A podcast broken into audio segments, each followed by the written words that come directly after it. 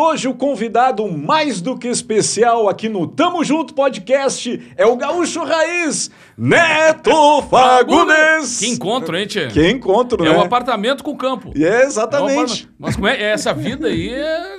Sabe como é que é, né?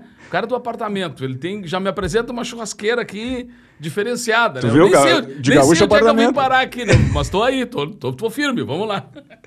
Gaúcho Apartamento faz na Air Fryer aqui o Olha negócio, né? Tu vê? Não, mas olha aí, ó. A linguiçinha aqui assada. A linguiça fica igual, né? Fica mesmo. né? Fica parecida com de assada na- no fogo de chão, na Ah, churrasqueira. acho que a linguiça nos ajuda. Pode ser feita lá no, no- na, na churrasqueira, pode ser na grelha, pode ser em qualquer lugar, até mesmo na churrasqueira do gaúcho do apartamento. Claro, né?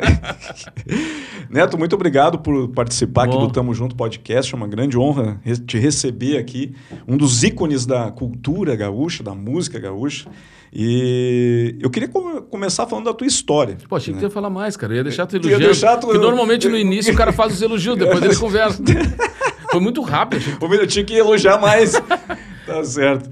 Não, tu sabe que isso eu falei aqui já antes, né? Mas é, pra, eu falei inclusive pro Serginho Moá, que ele tava falando da história dele, né? De, do, do, do- da carreira e tal. E eu falei, cara, tu, tu tem ciência de que tu gravou dentro do Rio Grande do Sul, da história do da música do Rio Grande, a tua, a tua trajetória, porque ele não imaginava que ia ser cantor. Claro, o pai, a mãe dele eram artistas É, e não tal. tinha como escapar, né? Não Com aquele vozeirão com ali vozeirão, cantando né, isso. cara?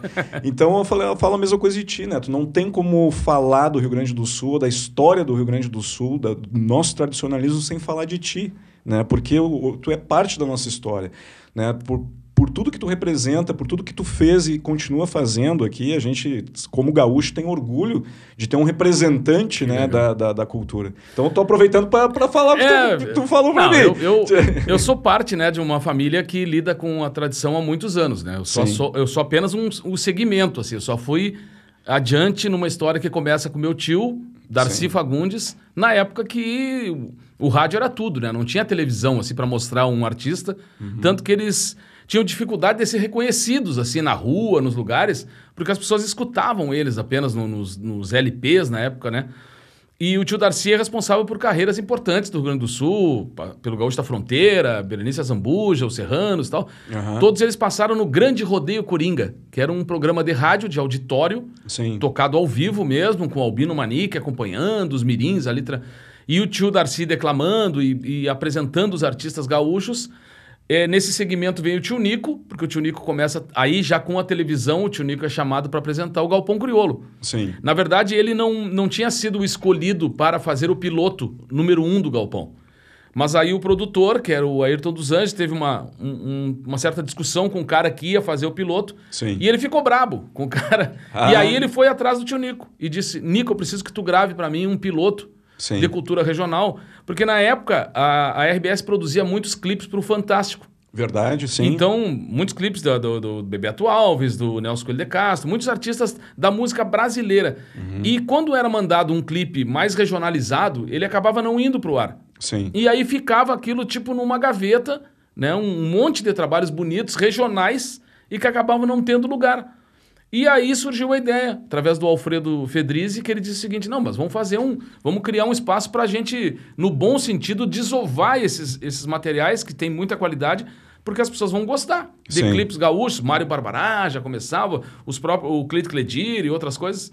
Eles começam a ter um espaço, e aí, não, para aí só um pouquinho, vamos criar um programa regionalista. Sim. E aí que vem a ideia do piloto e o tio Nico faz o piloto. E esse piloto já foi o primeiro programa do Galpão Crioulo, que hoje, a partir desse ano que vem, é, 2022, completa 40 anos. Bah, 40 Então, anos. eu, eu- é incrível, mas eu fui chamado quando o tio Nico adoeceu, ali no, no- no an- ano 2000, mais ou menos. Pois é, tu, tu tava fazendo nessa época o canal rural, eu, tra- né? é, eu tinha um programa fazendo- chamado Encontro com o Neto Fagundes, antes da Fátima Bernardes. Ah, tu que tinha o encontro. Eu que tinha um encontro. Aí era um encontro com o Neto Fagundes, que era É. uma oportunidade bárbara, porque tu falava com o Brasil todo, né? Sim. E era uma hora de programa. Então, uma hora e, e- e pouco, até às vezes.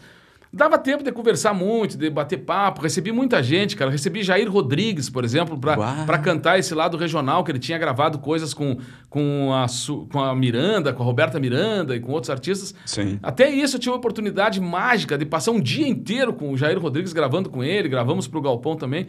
Então, quando o tio Nico adoece, eu, eu, eu, eu vou já tô com uma equipe parecida com o Galpão, e aí Uhum. fui chamado, mas para ficar, tipo assim, no máximo uns seis meses, né? O meu negócio sempre foi tocar e cantar, né? Minha, minha, minha parada era música e continua sendo, Sim. mas teve essa oportunidade de alguém que conhecia o meio, né, que sabia dos artistas, que tinha uma relação com a equipe, porque tu imagina de uma terça para uma quarta-feira trocar o apresentador de um programa.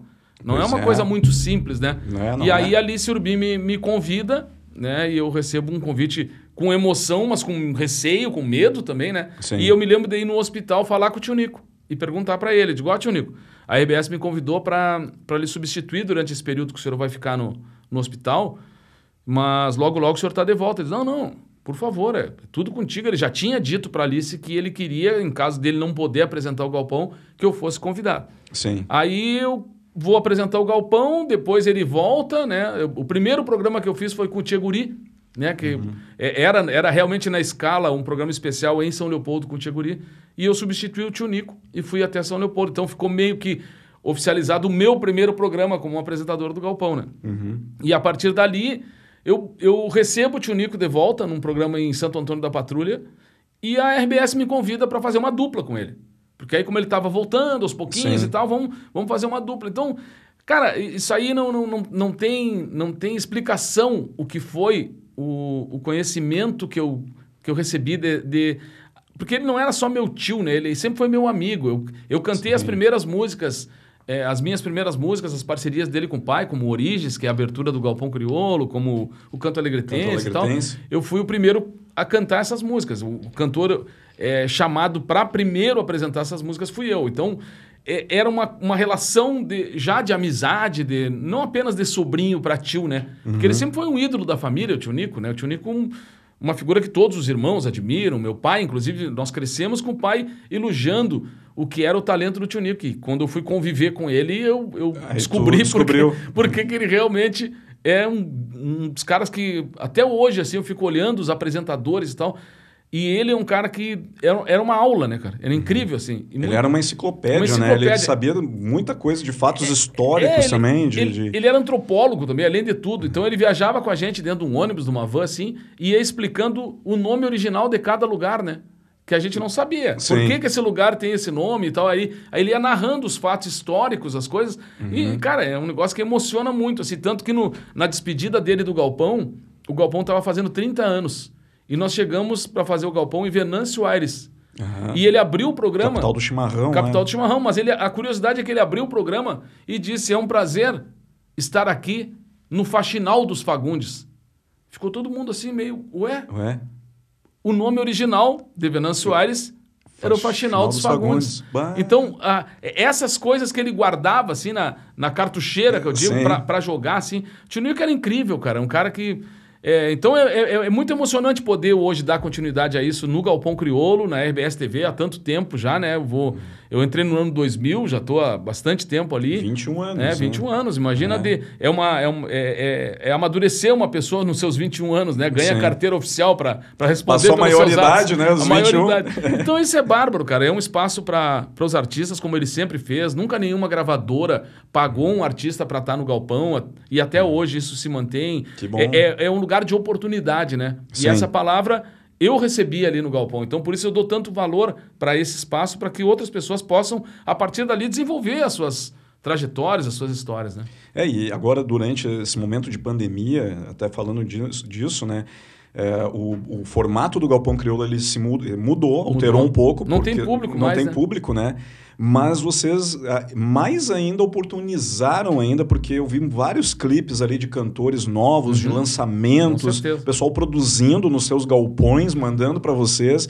Então deu mais inclusão ainda para esse, esses artistas aqui do Sul que estavam precisando de uma, de uma janela, né, de uma porta para mostrar o trabalho. Então o Galpão oportunizou isso aí mais ainda. É, né? eu, eu quando eu disse não, não tem público, não tem público na frente Na da- do palco, do né? palco, né? Porque o galpão, ele, a característica dele é ser um, um grande show de auditório mesmo. Sim. Essa é a- Então a gente chegou em cidades, por exemplo, para fazer o galpão, que a gente tinha mais público na frente do palco do que toda a comunidade do município. Sim. Então é, é uma história muito bonita dessa relação das pessoas gostarem do, do, do programa. Então, quando bateu essa história de não poder estar com o público, o galpão não parou. E isso a gente tem que repartir isso com toda a equipe de produção, com todo mundo, porque as pessoas entenderam, a gente precisa manter o galpão. E aí a gente começou a gravar de casa. Sim. Entendeu? Gravava em casa, a gente eh, selecionava os clipes, e aí vem isso aí que tu estava falando agora, da gente aproximar pessoas que teriam mais dificuldade em vir até o estúdio gravar com a gente ou estar num município para gravar conosco, pessoas mais distantes de Porto Alegre. Porque aí tu manda o clipe. Então tu manda o clipe com as paisagens, com o teu lugar. A gente criou isso, eh, vários momentos do, do programa para poder eh, oportunizar essa jogada do cara mandar sua música nova, seu clipe novo. Muita gente começou a produzir seus DVDs e tal, e as coisas Sim. foram parando, não tinham de mostrar isso, né? Então se criou também um novo formato e agora já estou no estúdio de novo, né? Desculpa que bati. Estou no estúdio de novo, eh, apresentando, né, junto com a Shanna Miller, já recebendo, mas fazendo as cabeças ali no estúdio, que, que para nós é, é muito mais tranquilo, muito mais rápido também do Sim. que montar, editar, ver se a luz está boa, se o, se o vizinho não vai colocar uma, Uma furadeira, furadeira durante o a cachorro gravação. não vai latir e tal. Sim. Então essas coisas co- que complicam uma gravação. E a- além da qualidade do áudio, né? Qualidade da, da imagem. Sim. Isso a gente está retomando aos poucos agora e se Deus quiser um dia a gente vai fazer esse galpão já com, com, com o público, público presente. de novo. Que bom, que bom. Neto, queria falar da tua história, né, tu- ah, do início, né, do, do início de tudo. Eh, tu, quando era jovem, tu cresceu, claro, ah, ah, espelhado no, no tio Nico, né, no teu pai, o Bagre, também, que, que é um baita compositor, compôs ah, o, o canto alegretense e foi a composição dele, Composição né? dele. É, o pai é, o pai é a minha base, né? É. O Bagre Fagundes é o cara que, que ele, desde que eu me conheço por gente, eu sou o cantor do lado dele. Né? Ele tocando violão para mim primeiro, depois eu acompanhando ele de legueiro para ele fazer violão, e depois o violão passa para mim, ele pega a gaitinha, ou seja, o pai é a minha base, tua base. artística, né? E o teu Nossa. contato com a música inicial, diz a história, não sei se é, eu vou te perguntar, que tu começou a ouvir música, que aqui não tinha eh, assim tanto acesso à música, eram as fitas cassete do, do Bagre que ele tocava no Fuquinha branco dele, que vocês davam as bandas de vocês de carro e ia escutando. Uma coisa que o pai sempre teve, cara, um É. sonsaço no carro dele. É. Isso sempre. E uma caixa de fitas, né? Fitas do folclore argentino, da, da música brasileira. O, o pai é um cara que, com todo esse gauchismo dele, assim, ele tem algum, alguns artistas que ele admira, dentre eles o.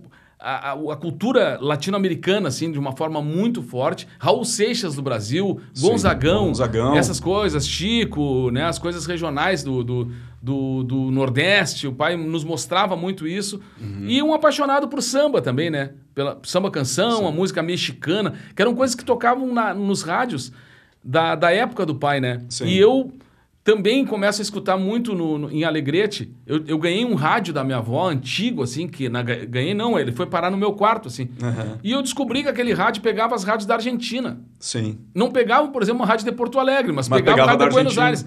Então eu comecei a ver e descobrir programas de chamamé, por exemplo. Por isso que eu gosto tanto do chamamé, desse ritmo.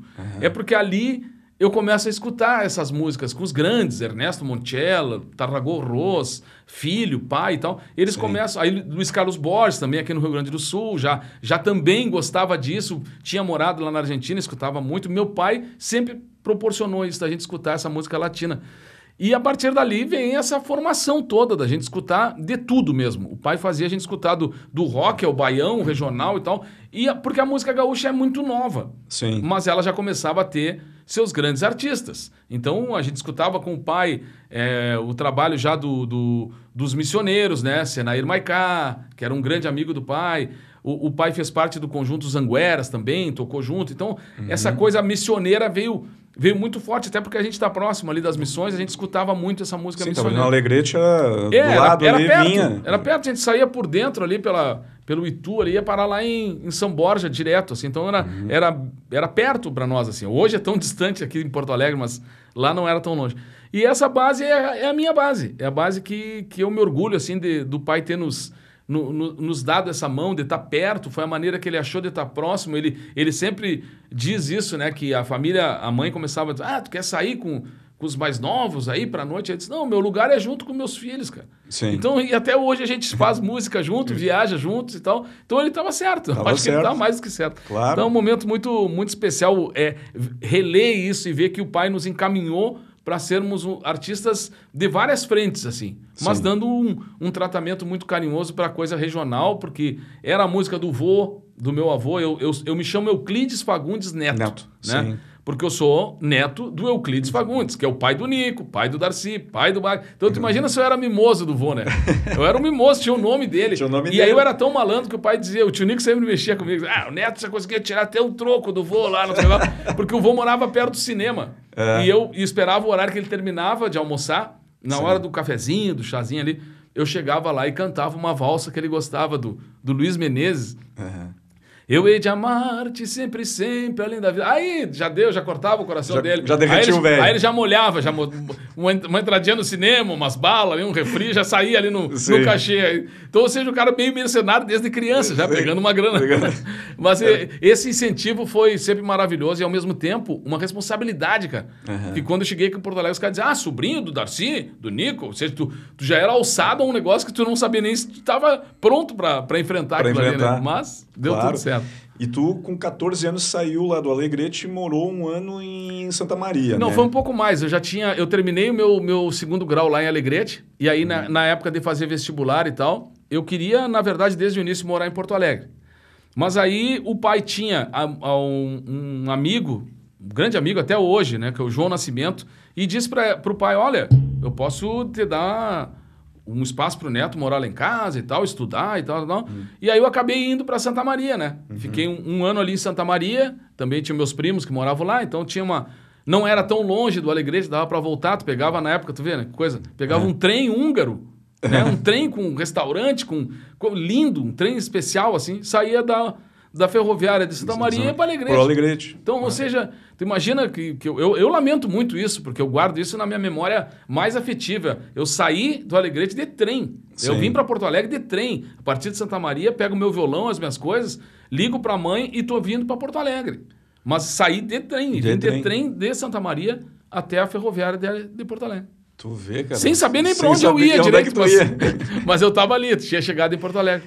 E aí tu veio pra cá que tu queria cursar Direito. Eu cheguei a fazer faculdade de Direito porque a família toda, tem muitos advogados na família. Tio Nico, o pai, um mon- monte. Inclusive as, as irmãs do pai também, muitas advogadas. Sim. E essa história do, do sair para ser artista na época era um negócio meio complicado, assim. Uhum. As pessoas... O artista é sempre identificado com vagabundagem. Um o, cara, o cara não quer sim. ser nada, ele vai ser artista. E, na verdade, a minha, a, a minha visão era totalmente diferente. Eu quero ser um artista que escreva a sua história como os meus tios estão escrevendo, né? Tio Darcy, tio Nico, o pai.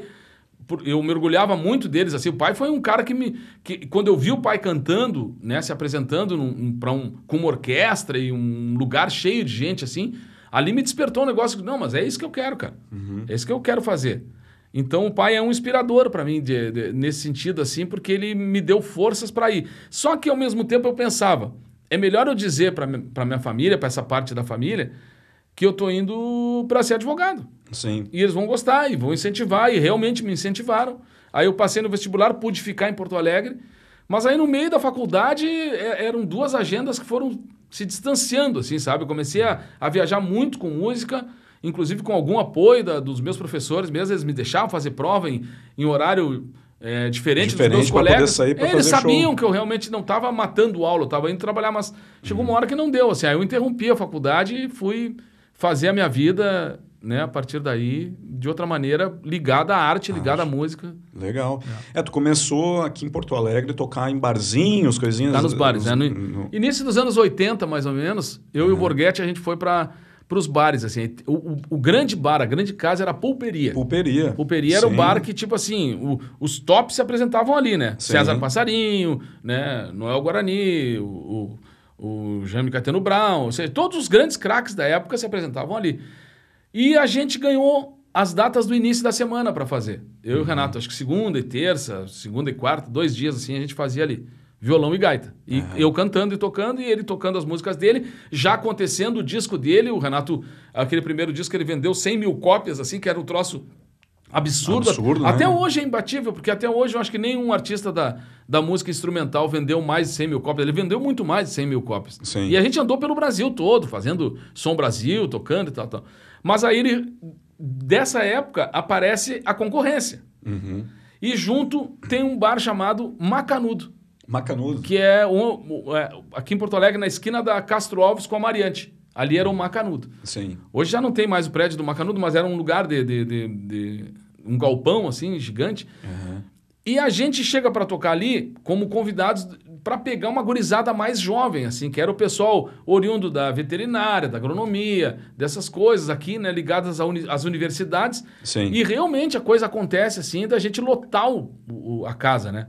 Mas logo depois a gente sai do, do Macanudo para fazer carreira individual, assim, durante um tempo juntos, mas aí o Renato era, ia fazer música instrumental, monta uma banda instrumental e eu monto uma banda para me acompanhar. Sim. E a gente vai, sem nunca brigar, claro, mas era, era intencional É, mesmo, que a claro. gente pudesse abrir esse leque dele fazer a, a- a música instrumental, que não tinha música cantada, era só música Só tocada, tocada. mesmo. E aí, então, eu vou ter que criar uma outra coisa junto. E, graças a Deus, deu tudo certo. A gente começa a viajar bastante, a, a se projetar bastante e, e continuar com essa amizade também. Aí os meus irmãos estão meus irmãos estão começando a chegar em Porto Alegre também, já, já tem uma base ali, já pego o Ernesto, já resgato uma outra jogada, pego uns amigos, o João Vicente, que é gaiteiro do Nenhum de Nós, né? Aham. O João também estava tocando conosco, mais o Canela, meu compadre, meu amigão, assim, era o baixista. Então a gente foi criando um núcleo para competir nos festivais, porque aí vem uma, uma época de, de um monte de festival, e eu, graças a Deus, tenho assim um, um monte de, de, de vitórias nos festivais. Pois assim. é, em 81, tu, tu concorreu no Califórnia da Canção Na com a Califórnia. música do composição do, do Nico Tio Nico e do Bagre, pai, escravo, ganhou- escravo de Saladeno. Escravo, isso. E tu ganhaste. Eu né? ganhei a linha, porque era- são lá são três primeiros lugares, né?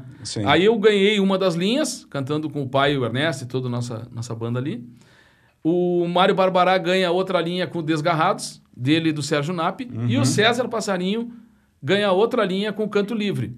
Mas aí a Calhanda de Ouro é do, do Desgarrados, mas os três primeiros lugares foram esses. Então, imagina pra mim a emoção que eu tava com 18 anos, na foto da Zero Hora, um lado o Mário Barbará. Pra mim, a, a minha ícone, referência, né, assim, a, a minha referência da música nativista, assim. Sim. E do lado um ídolo, né? O Passarinho, que eu tive a oportunidade com ele de, de ganhar a Califórnia, daquele do, da, da- do Guri, que é uma música que foi feita pra mim, né? Pra contar a minha história. Ah, é? É, e aí eu tava com ele lá, eu, ele e o Borghetti fazendo essa música em 83. Sim. Né? Que foi a vitória. Até hoje, um clássico, virou um clássico da música gaúcha, o Guri, O né? guri, é, o próprio guri de Uruguaiana, ele disse aqui no programa que a ideia do personagem surgiu por causa dessa música. Pois é. Que era o guri lá da Uruguaiana, lá do, do Sim. Alegrete, lá daquela região. Então ele Implicando com os alegretenses. Isso. E ele fez uma paródia, né? Da, que ele não tinha o personagem guri de Uruguaiana ainda. Ele fazia isso como o Jair Cobb. E aí, cantando essa música, ele fez uma paródia e aí foi caracterizando o personagem, foi criando aos poucos. E aí ele. Tá, como é que é o nome do, do, do, do, do personagem? Ah, é aquele cara que canta o guri lá da, da Uruguaiana, aquela coisa assim. E aí virou o guri de Uruguaiana. Começou a fazer. É Pra porque poder- tinha vários personagens naquela época ali, né? É. Outros aí foi mostrando. Eu me lembro que eu via ele de manhã no, no Bom Dia Rio No Grande. Bom Dia Rio Grande, É, isso. muitas coisas. E foi, mas isso foi importante porque foi abrindo também um leque para outros, né? No, no teu caso também, mesmo sendo de apartamento, Sim. assim, um, um gauchão. Eu cresci vendo ele no Bom Dia Rio Grande também. legal, né? Mas eu falo que essa música bombou muito e, e virou um clássico mesmo, porque na época tocava muito o guri, né? Eu não sabia que era eh, composição pra ti, que era... É, são, são dois primos do pai, o João Batista Machado, o autor da Aham. letra, e o Júlio Machado, o autor da música. Sim. E nesse ano dessa Califórnia, eles tinham me convidado para eu cantar essa música. E o Passarinho estava morando com o Julinho aqui em Porto Alegre, porque ele tinha se feito um tratamento, se recuperado e tal. E aí estava lá, mas não queria mais cantar em festival. Sim. Aí eu cheguei para ele e naquele ano as, a, a Califórnia não podia cantar mais que duas músicas. Sempre foram três. E aí eu cantaria essa terceira música, poderia ser o Guri. Se- Aí quando eles me convidaram, a gente foi ler o regulamento e disse, não podia. Só podiam Sim. duas músicas e eu já tinha duas músicas. E aí o Julinho perguntou, morando aqui na, na- no Menino Deus, ele perguntou, tá, mas e aí, Neto, quem que vai cantar isso? Eu digo, cara, tu tem simplesmente na tua casa, ali no quarto, ali, tomando um cafezinho ali, ó, o, o me- o maior cantor da história desse festival, cara. Esse é o cara. Não, mas ele não quer ir. Ele já me disse que não vai. Eu digo, tá, mas a gente não pediu pra ele ainda. O que ele não quer é ir com um time, talvez, aí, que tu queira colocar e tal. Aham. Aí nós fomos no quarto do, do, do passarinho. Aí, passarinho, tudo bem? Ele, tô, tudo bem. Então. Cara, o negócio é o seguinte: vamos ensaiar aí a música. E ele, que música? A música que nós vamos pra, pra Uruguaiana lá, cara. Tu tem que ir com a gente, eu e o Borghetti. O Borghetti, não, passarinho, nós, só nós três, cara. Gaita, violão e tu. E vamos chegar lá e quebrar tudo. A cidade está toda te esperando lá, faz dois anos que tu não aparece por lá e tal. Aí ele se pilhou assim, né? Eu digo, pô, essa música é, é, é a tua cara, cara. Vamos para lá. Uhum. E foi muito, muito emocionante ver o retorno dele para Uruguaiana e essa vitória que vai ficar marcada para sempre, assim, porque tem várias coisas que, que envolvem essa Califórnia de 83 aí, né? Para mim, principalmente, assim, foi um, um momento muito marcante. Porque foi quando eu conheci a minha namorada, que hoje é minha mulher, a gente tem filhos hoje e tal. Sim. A gente se conheceu, conheceu lá em Uruguaiana. Por quê? Porque a gente, Colorado, os dois, e o Grêmio foi campeão do mundo naquele ano, né? Sim. 10 de dezembro, 11 de dezembro lá no, no Japão, eu acho. Uhum. E para nós, 10 de dezembro aqui, e os gremistas, bah, imagina, folgando nós, as, as, amigas dela folgando nela, e os meus amigos, João de Almeida, Borghetti, Passarinho, todo mundo gremista, corneteando. Aí eu olhei para ela assim, me lembro que a gente se olhou dizendo, ah, mas olha, onde é que nós estamos enfiados agora? No, meio Grêmio, do antro dos gremistas. campeão do mundo, e nós aqui no meio do, dos gremistas. Aí começamos a conversar, e tu vê, a partir dali tem uma história muito bacana que desenvolve. E um lance muito bonito também é que quando o passarinho nos viu juntos, nós dois conversando, ele foi lá e disse o seguinte: Cara, eu só dizer uma coisa para vocês. Vocês vão ficar muito tempo juntos. Ele falou Uau, isso para nós. Tu vê. e, e ele, ele, acertou. Ele acertou. Então, então, tudo isso, cara, envolvia época dos festivais. Imagina, o, o musicanto dava carro de primeiro lugar. Eu ganhei dois musicantos, ganhei o quarto, uhum. o oitavo musicanto. Cantei, tirei segundo lugar num ano que o Lenine foi primeiro lugar. O Lenine, Pô, pernambucano, sim. né? Eu cantei com o Bebeto Alves o Tum Tum Tum, que é uma milonga que eu acho linda. Até hoje eu canto essa música. E então são os festivais, cara. A Moenda também ganhei três ou quatro vezes a Moenda um, muito orgulho. Algumas coisas bem difíceis de acontecer, por exemplo, aconteceram comigo na Moenda. Eu ganhei a sétima e a oitava. Uhum. Era difícil alguém que ganhou um ano ganhar o outro ano, né? E nesse ano da sétima tem uma história muito curiosa. Eu tirei primeiro e terceiro lugar também. Primeiro Ué? dos três. O Serginho Moá tirou segundo. Cantou a que tirou segundo. Só que tem uma curiosidade. A música que eu cantava era uma homenagem a uma história muito, muito triste, mas muito marcante para Santo Antônio da Patrulha. Os Sete Fuzilados que era uma história de. Eles, eles tiveram que cavar sua cova e aí atiraram para eles caírem na cova e, e, quando mataram o último dos, dos fuzilados, descobriram que não eram eles. Puxa, E aí, aí até hoje tem lá em Santo Antônio um, um lugar, uma, um, um, um monumento. monumento. é um monumento uhum. para falar dos sete fuzilados. Aí vem a curiosidade. Sétima moenda, os sete fuzilados, uhum.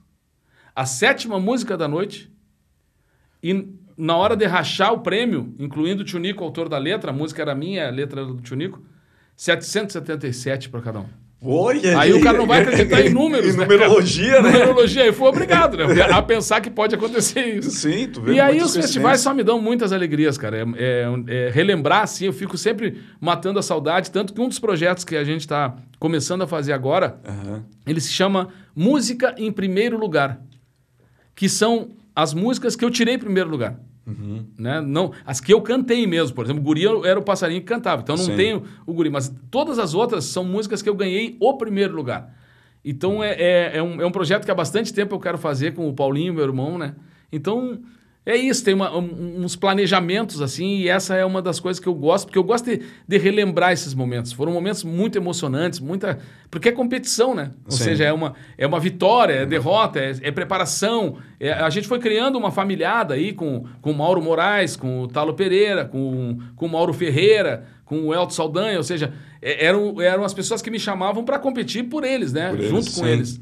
E Tunico também, com o pai, né? Mas muitas coisas boas, cara, de relembrar. Assim. E desses festivais, assim, sempre tem. A... Eu lembro que uma vez a gente bateu um papo sobre isso, que tem as curiosidades, assim, de. Acho que foi, foi até gente, foi com a gente. Foi eu e tu que conversamos isso, mas tinha outra. Tô tentando me lembrar quem que eu falei também, que tinha curiosidades, assim, da, da, da dos festivais que o pessoal chegava para competir, aí dava um problema na banda, aí o cara tava sem músico, não sei o quê, aí juntava dois, ah, três, era todo mundo amigo, né? Muitas não, vezes. Não, deixa que eu toco o violão para ti, o outro toca a bateria, o outro claro. toca. E aí se juntavam ali e ainda ganhavam o negócio, era tudo no improviso. Muitas e... vezes aconteceu isso de juntar. E aí, tu já tem três músicas, e o cara, não, não tem. Ah, preciso de ti fazer um vocal aqui, vamos cantar junto e tal. Uhum. Várias vezes, assim, fui chamado, cantei coisas com, com o Daniel Torres, por exemplo, cantei coisas com o Rui Biriva, cantei com o Elton, cantei com vários, assim, de, dessa coisa do preparar, porque pode ser forte aqui, né? Sim. Então, tu conhecia mais ou menos a região,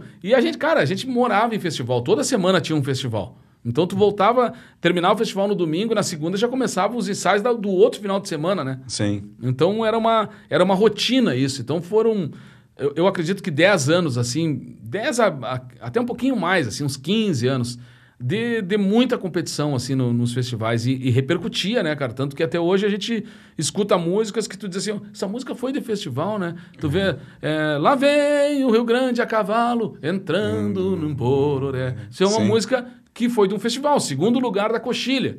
Aí tu começa a ouvir, eu sou do sul, é só olhar pra ver que eu sou do... Foi de uma Califórnia que o Elton apresentou essa música. Sim. Ou seja, então, as músicas, Origens, por exemplo, é de um festival, ela ganhou o Festival de Alegrete, da Honda lá. E para ver como é- era um, era um caldeirão de, de criatividade para os poetas, para os artistas, para os músicos, e, e, e todo mundo tinha um espaço, né, com bom palco, com boa luz, bom som e muita gente. Sim. Então, tu movimentava, movimentava, muita coisa. E a criatividade ia mil também, né? Muito, Porque era um muito. momento muito criativo de composições, como tu disse, né? Acho que foi um, um período muito fértil para a cultura nossa aqui Muito, musical, né? E não era só música, tinha... é, é, o pessoal também recitava poemas, né? No, nos festivais. Ou Na no- verdade, assim, ó, o que que fazia? Os apresentadores eram os caras que usavam as suas maneiras, por exemplo, quando chamavam Jaime Caetano Brown para ser o apresentador, ele com certeza ia apresentar todo mundo em pajada, porque ele era um cara genial, assim, né? Sim. Um cara que improvisava, pegava o nome e o tema, assim, e ele improvisava aquilo ali. Então, tinha espaço também entre uma música e outra para que quem estivesse comandando pudesse dizer um poema, né? É, conversar com o público.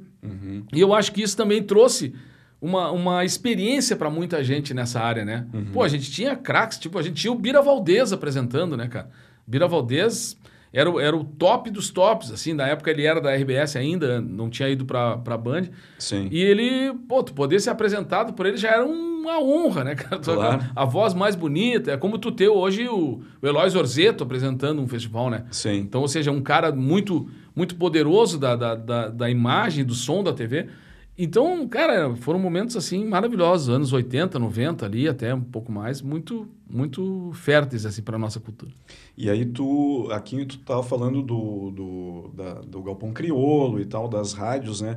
Quando tu veio para cá, tu, tu, tu, tu recebeu esse convite para o Canal Rural e tu, esse programa ficou, o encontro, qu- qu- quanto tempo? Um Cara, ano? Não, mais, mais de ano, acho que uns cinco anos. Pô, a gente, a gente conseguiu gravar coisa na Itália, a gente conseguiu gravar em vários lugares, assim, porque quando tu conseguia viajar com o cinegrafista junto, né? Eu ia com, com o Valker, que na época era um cara, hoje ele está em, em Livramento, ele tem uma casa de música lá em Livramento. Com o Valker eu viajei bastante também, gravamos muitas coisas juntos. com o Jair Marinho também, que depois foi para a TVE, e, e na época a gente conseguiu viajar bastante também para fora do Brasil. Então são coisas que são marcantes, assim, porque é, nem eu sabia que ali estava uma base para o que eu ia fazer depois, né? Porque na verdade eu estou fazendo porque eu achava bacana, eu gosto de conversar, gosto de tocar um violão com alguém assim, e que bom que as pessoas podem registrar isso. Sim. E aí, quando isso acontece, eu fiquei pensando, pô, eu não, não, não me dava conta que eu estava sendo preparado para daqui a pouco estar ali no galpão, No né? Galpão Crioulo, sim. Então, foi muito bom, assim, eu, eu fui sendo meio que levado a virar um apresentador, assim, mas fui também aprendendo, gostando e olhando por, por esse lado da oportunidade, que foi para mim a grande chave que o tio Nico me deu, né? O, o apresentador, o papel dele é engrandecer o artista que vai se apresentar. Então ele tinha essa coisa do, do, do preparar, né? preparar. De preparar a favor do cara, jogar, explicar para o público antes. Pô, o tio Nico abria um tapete na frente do cara para o cara brilhar, né? Sim. Então, isso é uma coisa bacana, um aprendizado interessante de, de, de fazer para poder olhar esse lado de apresentar como uma coisa. É, porque eu, eu, eu nasci sendo apresentado, né? Sim. Então é, é diferente. Eu gosto de ser apresentado e eu presto atenção co- como tem gente que apresenta muito bem e outros nem tanto, mas Sim. né? Porque é, é isso, tu tem uma manha de, de ajudar o cara. Às vezes o cara fica nervoso para apresentar o cara e acaba ajud- ajudando ninguém, né? Deixando o cara meio na, na- com a corda. É, porque tu imagina um artista iniciando, assim, no, no palco, né? É, o público, de repente, até não conhece, né? Então, vai do apresentador, Vai. vai. do jogo de cintura dele de saber engrandecer o artista que vai entrar ali para preparar o público, que é como tu disse, É. o cara vai, vai é, o tio, o Nico falava isso, como tu falou, né? Ele pegava, engrandecia, falava do cara, da história, da coisa, e aí o- já, já entregava de bandeja pro Com público, certeza, né? Dava aquela, aquela esquentada, que é o que a gente fala assim. ele, na- ele conversava com o cara, né? E Aham. captava várias coisas na conversa com o cara, assim. Aham. E guardava, né? Aí ele ficava com aquilo ali na, na mão. E o cara não, nem tava esperando aquilo. E aí ele lançava aquela jogada assim, o cara dizia, pô, como é que o cara sabe isso? E o público também, pô, o cara conhece, Conhece o trabalho o do cara, cara, né? é. Claro, era isso que ele dizia, eu tenho que me inteirar do que, de quem é esse cara, né? Sim, imagina saber- tu, tu entrevistar ou apresentar o cara e não saber nada do cara. É, né? o que, que tu vai tem- perguntar para ele? Tem né? isso, complica, né? Gente, às, vezes, a- às vezes a gente está nessa situação, né? Sim, e sim. aí tu diz assim, pá, como faz falta um- quem, quem é, né? Preciso saber para poder ter uma base para conversar com o cara. Sim, sim. E no, nesse programa do encontro, depois tu, tu, tu foi pro Galpão Criolo, mas aí na, por volta do ano 2000 ali, tu, tu, tu tava trabalhando eh, antes do Galpão Criolo lá na Rádio Pop Rock, né? Tu fazia o cafezinho sim, lá. É. Sim, no início fazia o cafezinho na Pop Rock, também já com, com alguns personagens que hoje a gente está fazendo no Pretinho, né? Aham. O Alexandre estava lá e me convidou. Só que no ano 2000, eu sou chamado para o Galpão. Aí eu não podia ficar na rádio concorrente da, da RBS apresentando um programa na, na TV, né? Na TV, sim. E aí eu pedi para sair de lá. Uhum. Aí o Alexandre, quando ele volta para Atlântida, ele me ligou, disse, cara, tô voltando para fazer um programa nos moldes do, do, do cafezinho. E não, tem, não tinha nem nome na época, assim. Sim. E aí ele disse, cara, nós temos que fazer, trazer o Nego Velho para cá, cara. O Nego Velho tem que estar junto lá para nós fazer o, o, o Nego Velho, o Castelhano, as coisas que, estavam que eu estava fazendo com ele lá. Eu digo, não, então, vamos, vamos embora. Aí, aí teve toda uma campanha muito forte, né, com, a- com, com o lançamento, quando ele disse, ó, o programa vai se chamar Pretinho Básico. Sim.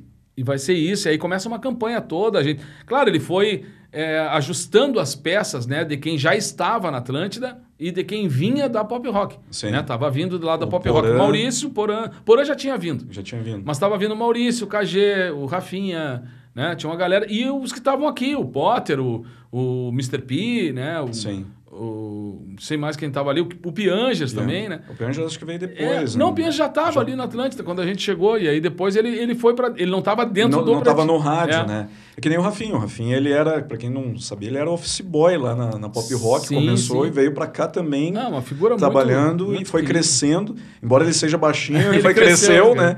Cresceu dentro da- do, do trabalho ali que ele fazia. E aí chegou, ao- faz o quê? Acho que uns dois, três anos que ele... É, três anos que ele tá no Pretinho como integrante, Sim, né? e ancorando muitas E vezes ancorando, rádio, né? Não, é muito legal, cara. É um aprendizado, assim, ó, porque eu, eu sempre fui... é, nu- nunca fiz muita questão de, de, de ir pro rádio, assim, de trabalhar no rádio, né? Uhum. Mas sempre gostei de dar entrevista, sempre gostei de... é, sempre admirei esses caras do rádio, porque eles oportunizavam a gente de se apresentar. Então, essa palavra volta sempre, né? Oportunidade. Mas, cara, quando eu comecei a fazer rádio, eu fiquei impressionado o, o tamanho que é fazer rádio. Sim. Principalmente um programa como o Pretinho Básico, né? Uhum. Que, tipo assim, as pessoas. É muita gente ouvindo. É Muita, gente. ouvindo. E, e aquilo vai se renovando, cara, vai, vai trocando. E aí, ou seja, é muito parecido comigo também. A minha mulher sempre diz isso. Cara, o, o, o Pretinho Básico é, é, é exatamente uma coisa criada para ti. Sim. Porque eu, eu gosto disso, de, de improvisar em cima do. Tanto que eu não tenho roteiro, né? Sim. Eu, eu, eu, eu realmente fico contando histórias, improvisando, ou o Alexandre me, me provoca uma coisa, ou alguém pede uma piada daqui e tal.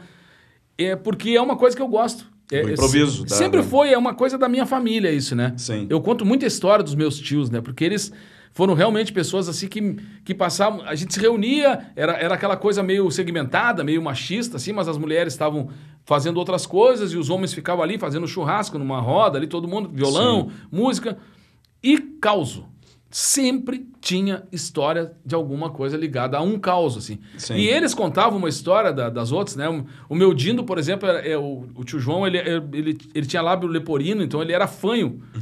E aí, ou seja, é óbvio que os caras iam contar uma história, Uhum. História contavam de- história de fanho só pra pegar no pé dele, né? Sim. E uma vez eu contei, ele ficou indignado comigo, né? Que eu contei uma história do. Tinha morrido um cavalo na frente da casa do, de um cara fanho, assim. O cara começou a ligar. Pra, Ana?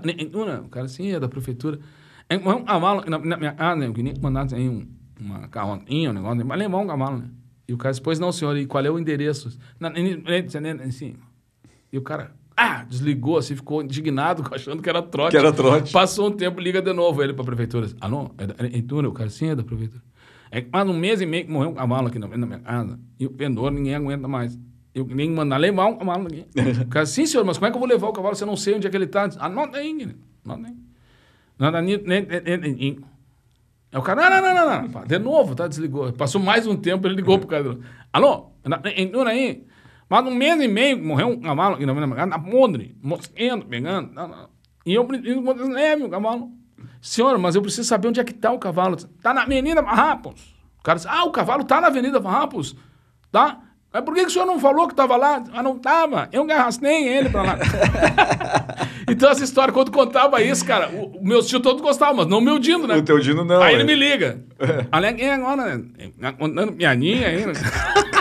Aí ficava mais engraçado que era ele falando sério comigo. Sim, sim. Então, essas histórias, cara, do, do, do, do tio Nico, os causos com o tio Nico também, é, sempre foi, foi parte da minha família, assim. E eu sempre gostei de contar. Meu pai é contador de história, engraçado também. Todo mundo, é, o tio Darcy contava, mas já era mais sério. O tio Nico fez até é, LP de CD e coisa, contando é? caos. É, o tio Nico tem muita coisa gravada. E o tio Nico contava muito bem, cara. Ele, ele criava um jeito bem diferente de contar histórias. Dá pra procurar aí. Algumas coisas estão aí dos causos do tio Nico, né? Sim. E, e era um cara que, que inspirava isso. Ele dizia assim, cara, não pode perder isso, cara. Sim. Tu tem que contar essas histórias. Aí quando veio a história do pretinho, do, do cafezinho e tal, a gente começou a, a botar pra fora essas histórias que as pessoas não liam no- nas revistinhas, nem na internet, nem nada, que eram os causos que eu sempre perguntava, será que é verdade isso? né? Não deve ser verdade. né?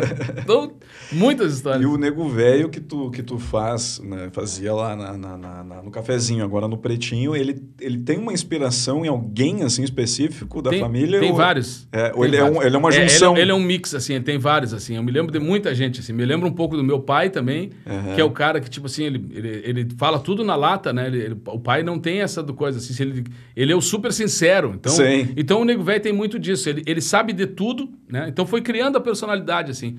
Aí tem alguns gaúchos que eu conheço, que, que do, do meio regional, que falam desse jeito, né? Que eles são desse jeito, eles têm esse jeito. Pois é, meu querido, eu tenho que te dizer um negócio, mas eu, eu- eu- o que tu precisar de mim, aí tu me chama. Ou seja, ele, ele vai saber qualquer assunto, né? Tanto que ele Sim. passa por uma saia justa com os netos, né? Porque ele começa a ter dificuldade, os netos já estão tudo moderno, voando, assim. Aí ele não quer dizer que ele não sabe, ele não pode dizer pro neto dele que ele não, ele sabe. não sabe. Aí diz que o netinho chegou para ele e disse: Vô, como é que a gente acha o máximo divisor comum? Ah, deu aquele silêncio assim. Aí ele parou um pouquinho. Mas não me diz que até hoje não acharam o máximo. Estão procurando ele desde o tempo que eu estudava Ele sempre tem a é, resposta. é a personalidade do, do cara, né? Ele não Uhum. vai se michar, né, cara? Sim. E tanto que uma vez eu vi o tio Nico apresentar um amigão dele, parceiraço dele no galpão, assim, nós com o tempo marcado, tava caindo o sol e a diretora disse, Nico, não demora pra chamar o teu amigo. Aham. E o tio Nico começa assim, ela tá gravando. Aí o tio Nico diz, estão aqui na Serra Gaúcha, um lugar privilegiado do nosso estado. E a gente trabalha com ponto, né? Eu e o tio Nico com ponto e ela falando com a gente. E ela, Nico, chama o cara de uma vez aí. Ele, e um lugar como esse, Neto, é um lugar que tem que ter uma voz de comando, uma voz forte para levar adiante um cartão postal como esse. E eu estou recebendo uma figura muito especial, foi, foi indo assim, né? E aí ela disse, Nico, tô te dizendo, cara, chama o cara pro cara falar, velho. Aí ele disse, Neto, essa figura que tá aqui do meu lado é uma figura tão importante para mim e tão fundamental no meu coração que eu me recuso a apresentá-lo. Ele mesmo se apresenta. Ele tinha esquecido o nome do cara. Ele tava rodeando, ele tava rodeando pra- porque ele não tinha lembrado não o nome do amigão, mas parceiro mesmo dele. assim. Sim, às vezes E dá um branco, Deu um né? branco nele, assim, e tava aquilo ali, tava tudo gravado, ele não queria interromper a gravação, né? E rolando. Aí ele se. ele mesmo se apresentou. E o cara bem na boa, sou fulano de tal, tal, tal. E ele, porra, se soubesse antes, já tinha feito. então, é- é- são coisas, cara, que, que vão virando histórias. Ele não se mexe, ele sabe se Não, virar, ele não, capaz não que deixa nego, a peteca cair. Capaz que nego velho vai se bichar, cara. Não tem essa. E aí, o, o, o, o nego velho, de tanto tu fazer ele no, no, no pretinho como estrela móvel, né? Que tu, Uhum. tu, tu vai estar toda semana lá, tu quis botar os causos do nego velho em livro, né? Tu escreveu Sim, o sim. livro do. Começou, começou com um convite do Luiz Fernando, da Artes e Ofícios, que ele disse: o dia, se um dia tu quiseres fazer um livro dos causos do Nego Velho, eu tô à tua disposição. Aham. Aí o tempo foi passando, eu disse, ah, fazer livro. Nada. Aí uma feira do livro, ele me liga um pouco antes assim, disse, e aí? Não vamos lançar na feira do livro? Eu disse, vamos, cara. Vamos lançar na feira do livro. Cara, e foi um sucesso, assim, o negócio da- dos, causos do Nego Velho no livro. E a partir dali, ele, ele ganhou um corpo, assim, ele, ele, ele tinha rádio, já tinha os causos escritos, e eu recebi um convite para fazer ele como um stand-up. Ah, Tanto, sim. tanto que eu levo ele para o stand-up com o nascimento do Poa Comedy Club. Sim. Então eu fiz poucos lugares assim fora do, do, do, do comedy, por quê? Porque era a minha intenção fazer ali, localizar ele, né? Em Porto Alegre, deixar ali, é, é um bom som, é uma boa casa, é um lugar que, que, que pode receber as pessoas de uma forma bacana. Claro, isso eu tô falando antes, pré-pandemia, né? Pré-pandemia, Com a sim. pandemia também foi se adequando, mas é outro, outro sistema. Mas também não, não fechou as portas, também manteve o espaço para todo mundo e tal. Então, Uma aí baita vem- estrutura, né, cara? uma baita estrutura. Ah, E outra coisa assim, ó, ele, ele- aí ele me trouxe uma outra coisa, que é fazer isso ao vivo com as pessoas, né? Sim. Pra ver a reação das pessoas, porque rádio é a tua voz e o teu tua história. Mas ali não, ali já tem visual também. Ali já tem algumas coisas. Aí o que que eu fiz? Eu, eu dei uma adequada nisso, fiz uma junção de, de Galpão Crioulo com Pretinho pra criar as histórias do Nego Velho. Então tem sido muito bacana, muito divertido, assim. É, tenho feito assim uma vez por mês, dois meses, de vez em quando eu vou lá, quando a Amanda me berra lá, eu, eu já Amanda vou Schenkel. lá. Amanda Schenkel, ela dá um berra e eu acabo fazendo porque ela sabe que eu tenho muito, muito respeito e muito carinho por esse lugar que eu, eu, eu, eu sei que eu não sou o cara do stand-up, né? Tem ali cracassos, assim, né? Tanto Sim. poder estar com o Nando Viana, com, com outros caras que, que vêm aqui. O, é, vai, tem tanta gente, cara. Afonso Padilha, Pô, é, o Thiago Ventura. A nata, a nata, do- a da nata do comédia brasileira, né? Sim. Que antes a gente via num multishow da vida só. Pô, hoje já tem o, o, o- próprio Comedy, é, Comedy Central, né? Co- Que é Isso. um espaço para comédia. E eu, e eu, como gosto muito disso, fui me atrevendo. E fui fazendo. E foi dando certo, foi lotando a casa, foi indo e se criou um pouco do, do Nego Velho também no Velho. palco, né? Esse princípiozinho, assim, eu acompanhei junto com as tuas primeiras É, exatamente. inserções exatamente. do Nego Velho. no- Sem nem saber, ou seja, não, É. não tinha nenhuma um, um- um roteiro. Claro, Isso. comecei a conversar com os caras, tipo, é, com, ass- te assistir o, o Gil Lisboa também, que é um Isso. guri, um jovenzinho, mas que também já, já traz um foco, o Cris Pereira, né? Isso. Eu, eu, eu- eu fui atrás também de, de, de, de- de assistir mesmo, de ver como, como eu ia reagir ao jeito dos caras contarem as histórias, né? Isso. Então, vocês que já tinham, faziam comédia coletiva, individual e tal, eu gostava de estar aí. Às vezes, fui, quando fui convidado, fui lá, muito mais para aprender do que para ensinar alguma coisa. Porque é um sistema que, para mim, ele é totalmente diferente, né? Sim. Se eu pegar um violão, eu sei o que fazer ali. Sim, Pode sim. me dar duas horas ali que eu vou fazer Que tu tranquilamente. vai- tu Eu- vai- Eu, vou costurar porque é- é- eu sou experiente nisso. Agora, na comédia, eu sou um aprendiz, assim, eu só gosto.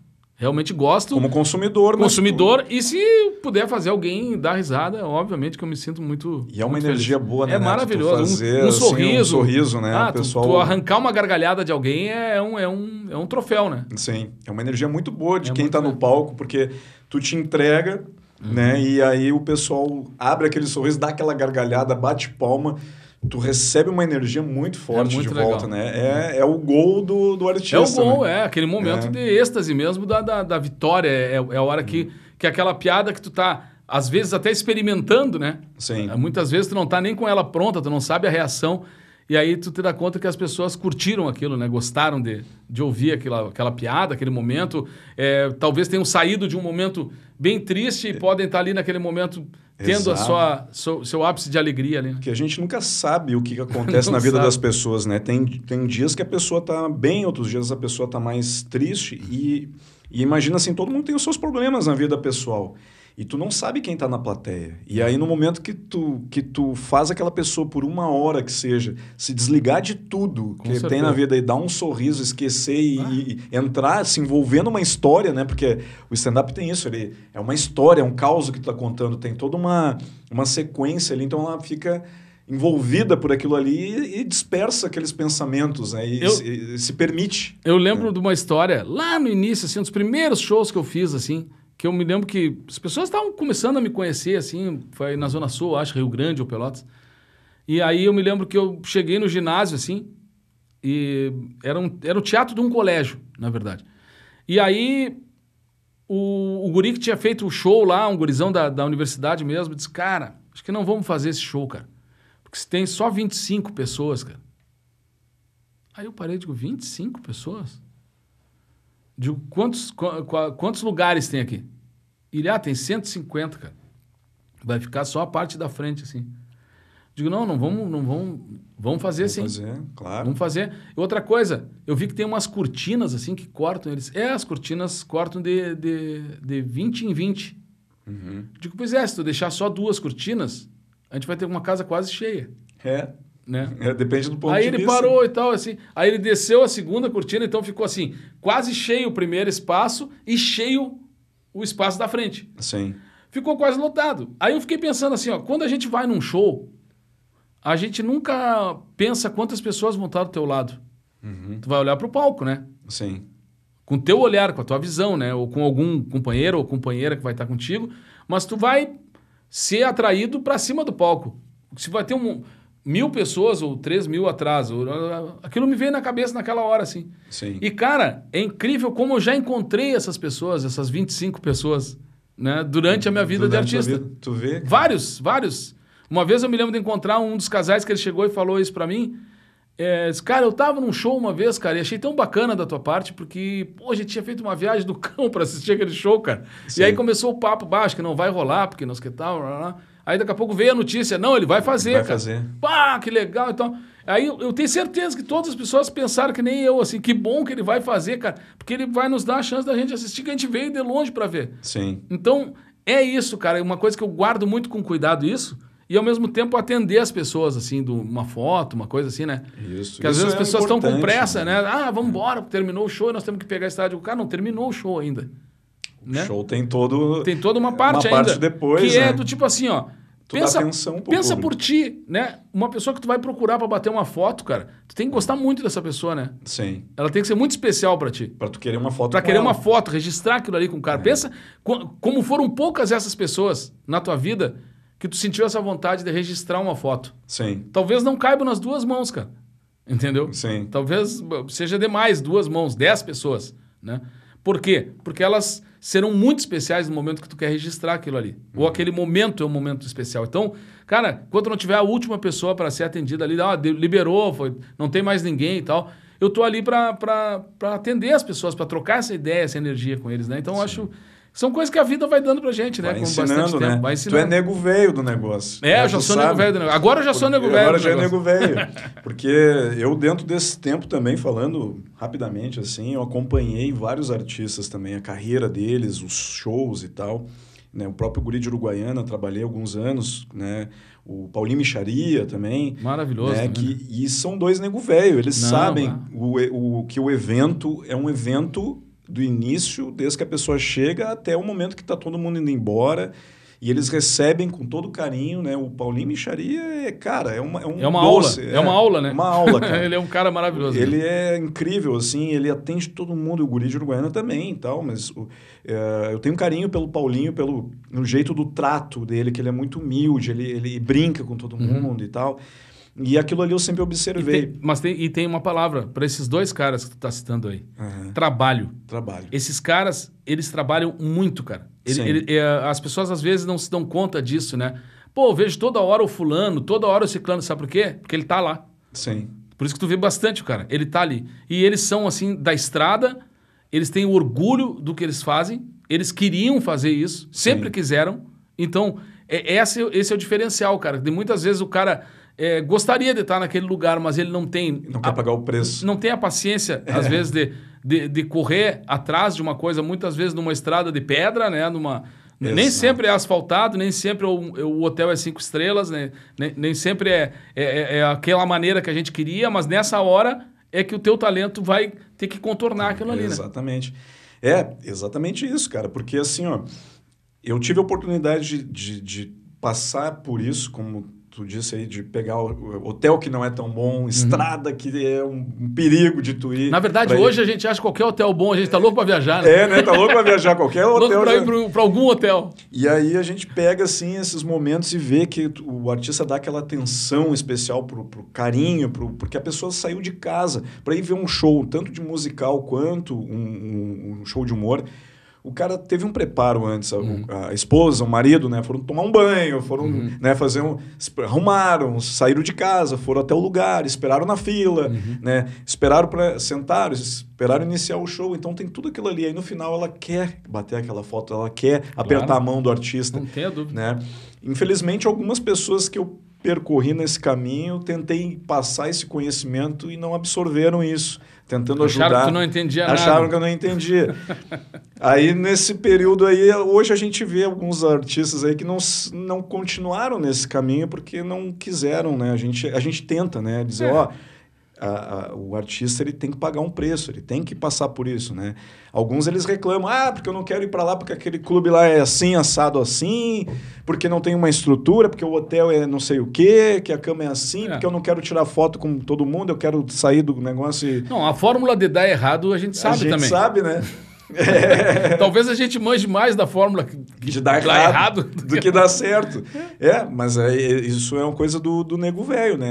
É- e porque o artista de verdade, ele sabe que ele só tá no palco, só tá ali porque existe o público. Exatamente. Né? Tu, tu faz o teu show pro público, não é pro artista, não é, É, pra a gente ti. faz, eu faço É. o Galpão Crioulo para as pessoas, né? Eu faço, ah, conto um caos no pretinho para as pessoas, ou seja, converso com as pessoas. O, o interesse é essa troca. Eu acho que a gente muitas vezes deixa de olhar, é, olha a nossa profissão como, como glamurosa, como essas, esses personagens aí que passaram pela tua cabeça agora que tu tava Sei que eu não contando. quis falar É, quem não é. quis falar, mas tu sabe bem quem são. É, É. Cara, eu acho que tem profissões que. é, eu acho que professor e médico é que tinham que dar autógrafo, na verdade. Era para mim, era essa. Exato. Porque eles são muito mais importantes, muito mais fundamentais. Um, um cuida do, do conhecimento, outro cuida da saúde. Ou seja, essas pessoas são realmente fundamentais. A gente é entretenimento. Então, que bom, cara, que a gente tenha essa oportunidade de, através da nossa arte, juntar pessoas, né? Sim. aglomerar pessoas, no bom sentido, né? E, e eu vejo isso, eu acho que me valeu muito ter essa base familiar que a gente comentou lá no início, do tio Darcy, do tio Nico, do meu pai e tal, porque eles me trouxeram uma visão do, do artista trabalhador. Sim. Né? É, tem, tem que trabalhar, tem que ir para a estrada, né? É, tem até um ditado, agora não me lembro, que, que o, o sucesso só vem antes. Como é que é? É, esse- o sucesso só vem antes do trabalho no dicionário Sim. né? Então, eu acho que é isso, cara. O negócio é começar tudo de novo. É. Né? No momento que a gente se agarrar a uma coisa que a gente já fez, eu não sei, assim, eu acho que a gente vai ter mais dificuldade de carregar aquilo ali. Então, e outra, parece que tu tá no foco errado. Porque se eu tô eu querendo me ver, muitas vezes eu, eu acho que eu tô errado. Então, eu tô fazendo coisa para as outras pessoas. Então, que, tem que renovar, tem que, Sim. tem que levar adiante, tem que trazer uma nova informação, criar uma nova curiosidade, né? É como um romance, né? Ele, ele pode se estagnar, mas ele tem possibilidade de melhorar no momento em que as pessoas fazem um investimento no carinho, no namoro, no romance, na, numa boa viagem, no momento. Tem que ter Sim, isso. tem que ter e a profissão também tem que ter isso. É. Ela tem que oxigenar, né? Ela tem que estar respirando, ela tem que estar com, com vontade de te fazer sair de casa, né? Sim. Então, isso é maravilhoso, cara. Tu poder. E esse é um aprendizado também do. do- a gente fala do Tio Nico aí. O Tio Nico era um cara que toda dificuldade que ele podia estar de saúde, com dificuldade, a gente chegava às vezes quatro da manhã em Porto Alegre e tinha uma nova viagem com o galpão, por exemplo, às sete da manhã. Cara, às- antes das sete, ele estava pronto. Pilchado, banho tomado, arrumado. Ele dizia um negócio muito bacana também. é, nunca chega atrasado quando tu trabalha numa grande empresa. Sabe por quê? Sim. Porque as pessoas vão começar a jogar a culpa para ti.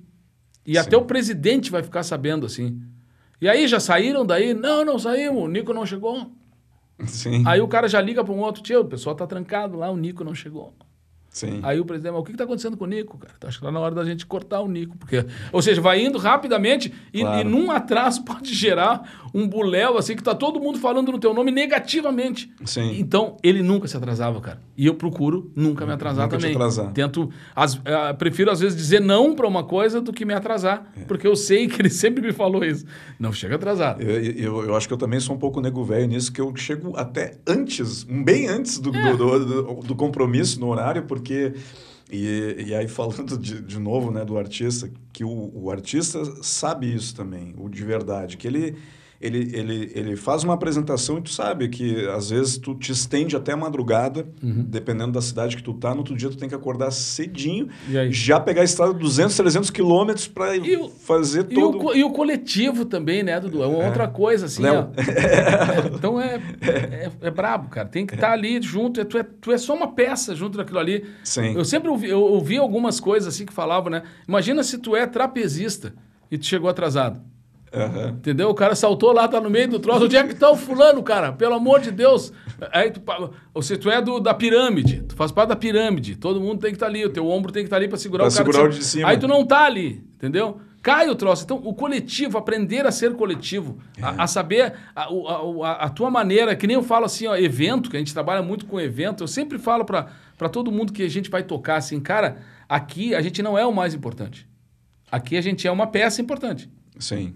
Entendeu? A gente é importante, os garçons são importantes, o cara do som é importante, o cara da luz é legal, o porteiro lá que vai receber as pessoas é importante, quem vai trazer é importante, quem vai levar é importante. Então, Sim. ou seja, tu, tu te torna uma peça importante, mas tu não é a peça. Sim. Entendeu? Tu é uma, uma parte daquilo ali.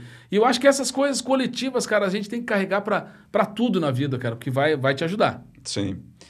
Do, do tio Nico, além da, da- da- dessa coisa do, do, do horário, da, da, da coisa da, da- de entender da história dos lugares, da, das músicas e tal, o que mais, assim, de lição tu acha que ele te, te deu ali da, da, ah, na, na vida, assim? Tipo, porque ele era um cara especial, É, assim, ele, né? ele, ele fazia muitas coisas, né? O tio Nico é um cara que tem uma, umas curiosidades, cara, que as pessoas. Muita gente não sabe, assim. O tio Nico foi um dos primeiros expositores do BRIC da Redenção, Ah, é?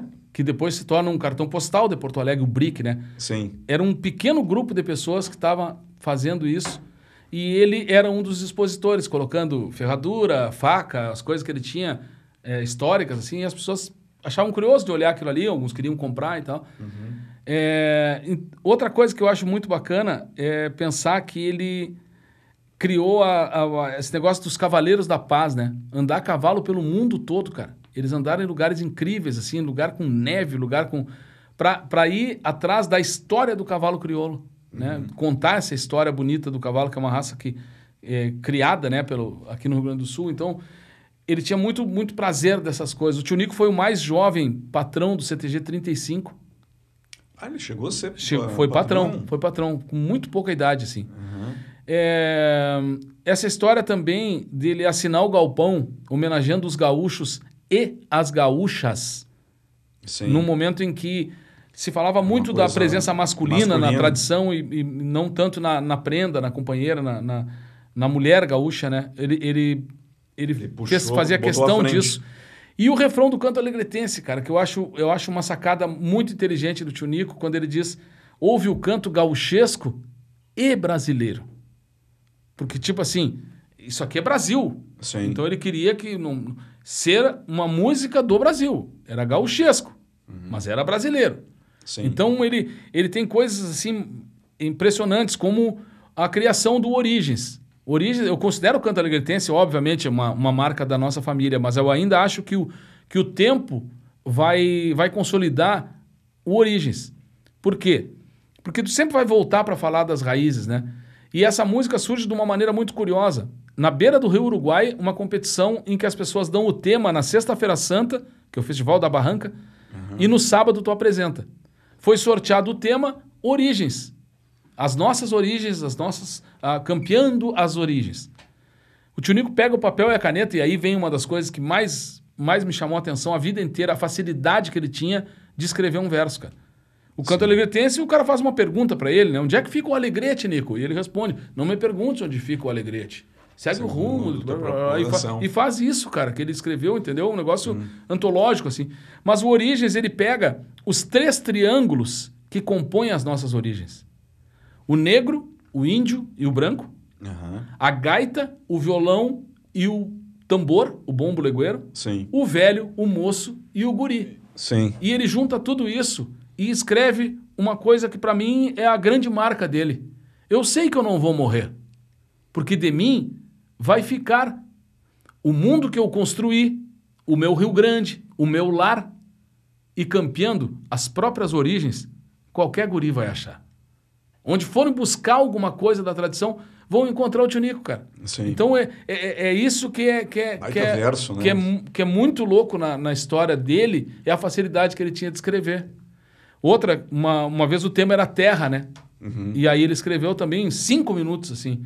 Terra, eu venho de ti, em busca da paz que eu tive e perdi.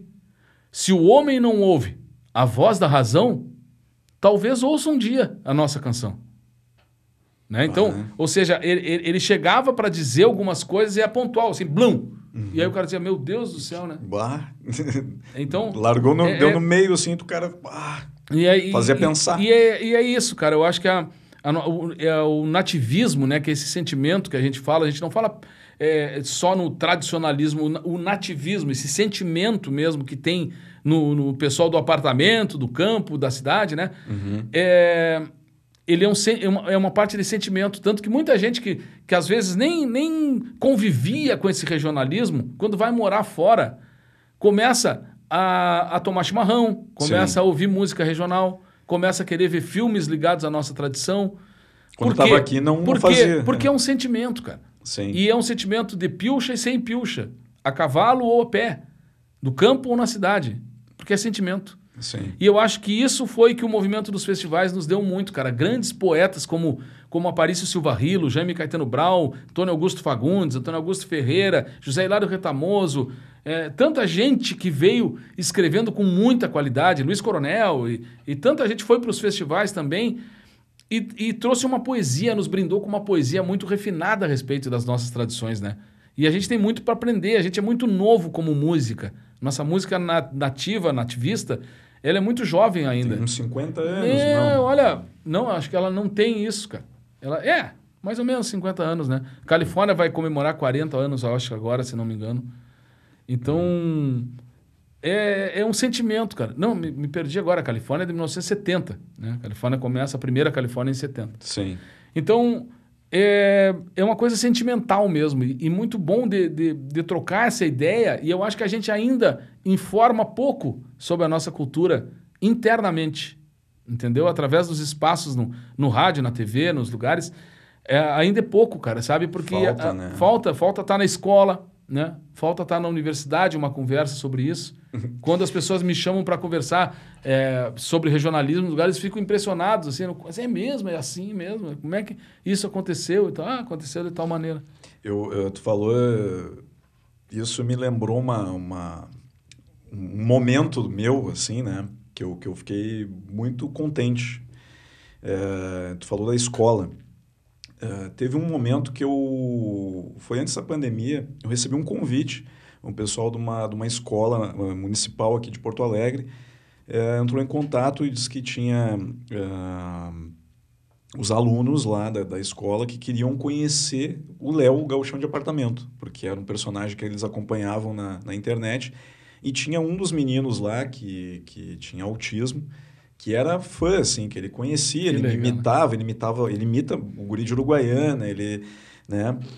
É, e aí eu disse, não, eu vou, eu vou, vou sim, porque é um, é um prazer, né, ir lá e tal. E aí quando eu cheguei lá, é, uma coisa que me emocionou bastante, assim, foi quando eu entrei na sala de aula, eu olhei o quadro negro, a matéria, que eram crianças, assim, de, de 8, 9, 8, 7, 8 anos, mais ou menos, a matéria que elas estavam aprendendo, que era no mês de setembro, era sobre o tradicionalismo, e aí tinha duas tabelas na, no quadro, que era o gaúcho raiz e o gaúcho apartamento. Muito legal, muito legal. E aí eles foram colocando os itens, assim, tipo... Que que era de o um, que, que era que era- de um, o que, que era do outro. Boa, boa. E aí, tipo, ali tá o churrasco na, na, na churrasqueira, churrasque, fazer churrasco na air fryer. Usa pilcha, no, né? Bota, chapéu, outro boina, usa a, a, a bombacha skinny, Uhum. tipo, aquela, essas coisas assim. E no final ali, tipo, quem representava cada um, né? E aí tinha os nomes ali na- no, no quadro ali, Neto Fagundes, raiz, né? Neto Fagundes, Guri de Uruguaiana, Gaudêncio. Tava ali os três ali. e Gaúcho de Abardamento, Léo Gaúcho de Abardamento. É. E eu fiquei tão feliz Que de legal, ver né? aquilo ali, né? Deles ensinando na escola. E realmente eu acho que falta é, dentro do nosso estado aqui ter mais isso, né? As professoras levarem. É, o- não, não que não tenha, não tem, não né? tenha, eu não tem. posso ser injusto porque É. tem gente que faz isso. Eu só acho que, que isso poderia ser abordado também durante o ano, né? Aham. Não apenas em quando tu chega a setembro, né? Porque, claro, tem, tem uma, uma localização maior, as pessoas já, já podem vão pilchadas na escola. nas- Então tem muitas coisas que eu acho bacana da, da gente conversar com essa gurizada. Porque, cara, eu fico pensando assim, ó, se um ou dois de, de uma escola, de um monte de gente, achar bacana, já serve, né? Já serve, claro. Tanto que foi um grupo pequeno que criou o tradicionalismo, né? No, no Júlio de Castilhos, numa escola. Sim. Ou seja, eles come... o Paixão contava que eles pareciam uns loucos, porque eles ensaiavam num apartamento chula. Tu imagina? Os caras de baixo pensando o que, que era aqueles loucos sapateando com espora. Ah, então o Paixão. Cortes era gaúcho pa- apartamento. No, no- no início, No sim, início, sim. No início, sim. Ah. Então, ou seja, não só ele, porque tinha, tinha vários pares, né? o grupo Tinha- dos oito ali. o grupo dos oito. Então, É. ou seja, tinha toda essa função de onde ensaiar, né, cara? Como é que tu ia fazer isso? Então, é, surge dentro de uma escola um grupo pequeno. Então, por que não outros grupos surgirem dentro dessas escolas gostando do regionalismo, olhando o regionalismo com, com orgulho, né? Porque é uma história bacana, é uma, uma coisa que não, o meu avô sempre dizia: tu tem que saber a história do teu lugar Claro. né? Para poder, quando alguém de fora te pergunta, diz, ah, eu sou de lá, mas não sei nada disso. Dá um certo, tu diz assim, pô, mas que troço meio triste isso, Pois né? é, né? Tu não tem- não tu sabe da precisa- origem, É, né? tu não precisa nem ser um, um ativista daquilo ali, mas tipo, um conhecimento sobre aquilo ali é interessante. Por que, que existe essa música, essa localização que a gente tem aqui na fronteira, né? Do- dos ritmos, dos estilos, até do, do churrasco, do próprio chimarrão que, o, que a pandemia nos transformou em tomadores de mate que nem eram os paraguaios, os chilenos, os argentinos, os uruguais, que cada um andava com a sua térmica. Sim. E a gente achava estranho, porque a gente, o nosso costume era uma roda de Compartilhar. chimarrão, né? Compartilhar o mate, né? Uma bebida que não se vende, né? Uma bebida que se, se empresta, se doa. E quando eu, quando eu via isso, eu comecei a prestar atenção. Agora a gente tá cada um com o seu mate. Sim. Cada um tomando um, um chimarrão, Um com a chimarrão, sua com a cuia, sua- com a sua né? térmica. Térmica, tudo individual, que nem a gente viu os jogadores de futebol quando vinham os paraguaios, os, os uruguaios jogar aqui, né? Então eu achei isso, cara. Eu acho que o, o, o sentimento é, é bacana dessa coisa regional, abrindo esses leques de vários estilos. Tu mesmo também te aproxima da, da jogada regional e começa a, a conversar com pessoas tão importantes, como tu me desse a lista de quem esteve aqui contigo, como o João Luiz Correia, que é um cara que, que eu acho assim espetacular e é um cara que eu também coloco a- a- esse, essa credencial de trabalho nele, porque ele é um trabalhador mesmo, desde Sim. sempre, é um cara Da lida mesmo, da lida mesmo. O faz, Serginho, o Serginho também, né, um cara que eu tenho assim uma hora de admiração. A gente chegou meio meio que juntos aqui em Porto Alegre, então a gente se conhece há muito tempo e, e, e sabe da batalha um do outro, assim. Então é muito legal. César e Rogério também tu estava falando, né? Sim. Então, são pessoas da, da lida mesmo, da estrada mesmo, sabe? Que, que eu conheci. Eu, no, no programa Encontro, esse, é a primeira vez que o Rogério canta com o César. Ah, foi ali que teve a... Eu estava entrevistando o César Oliveira. Sim. Né? E ele disse, cara, eu tenho um amigo meu lá de São Gabriel e tal, tal. Aí ele chama o o Rogério. E logo depois eles viraram uma dupla. Sim. Na época não era uma dupla. Então, por isso que eu digo, é, essas- esses encontros, essas coisas bacanas que acontecem, assim como esse da gente estar conversando aqui, é muito bacana, cara, muito interessante para todos nós. É, a ideia do, do nosso podcast aqui, o Tamo Junto, que Tamo não é um junto. encontro, é Tamo Junto, Tamo né? junto. Mas é, é um encontro. é um encontro. É justamente isso, né? É, é, é tá junto. A gente, nós dois estamos juntos aqui, mas a gente está junto com um monte de gente que está assistindo Uhum. o programa. E a ideia é justamente essa, é juntar com o público e eles lev levar para eles também a, a história, porque a gente quer preservar essa história. A tua história faz parte da história do Rio Grande. Né? A história do Serginho, como a gente tinha comentado aqui, também faz, porque ele, ele seguiu para um, um lado mais pop, mas ele escreveu o nome dele na história e tu, com certeza, num momento lá daqui a 50, 100 anos, vão estar tá falando do tio Nico, vão estar tá falando do Neto Fagundes. Que legal. Que levaram, eh, né? Então, a gente está documentando aqui uma coisa para para o futuro, para essa criançada que hoje não conhece tradicionalismo, que não conhece a história, saber como surgiu uh, o Neto, como surgiu a música, a origens, o canto alegretense, né? E, e, e, saber também que isso é uma coisa que tu estava comentando aqui, que até pegando esse, nesse gancho, é saber que a nossa cultura do Rio Grande ela é muito jovem ainda, porque uhum. quem criou, é porque a gente, posso dizer, criou a cultura, né? mas quem, quem é, juntou o, o, os, as peças do quebra-cabeça foi o Paixão Cortes e o Grupo dos Oito, porque a nossa tradição era muito segmentada, ela era muito dividida nos pontos, assim, né? Era uma coisa num, num lugar, uma coisa em outro lugar, né? A, a vestimenta era diferente e tal, e eles juntaram e condicionaram isso numa coisa única. Né? Então o pessoal não sabe muito da história também de como é, que foi e, como era difícil é, guardar as coisas porque ele eu, a dança se projetou muito né a, a dança foi uma das primeiras coisas que o paixão recupera da, da, das pesquisas dele e traz essas danças que hoje são o pezinho mesmo, que a gente vê a gorizada dançando, o pezinho, tirana do lenço, tal, tal, muitas coisas portuguesas, né? Sim, muitas coisas sim. ligadas à cultura portuguesa. Então, o Paixão, cara, ele, ele tem essa, essa coisa maravilhosa de ter guardado isso na memória e escrito isso para criar as cartilhas de dança, da roupa, de onde é que vinha. Ele, a dona Marina também, a esposa dele, depois deu continuidade a essa história tão, tão interessante. E eu me senti muito emocionado uma vez que o tio Nico.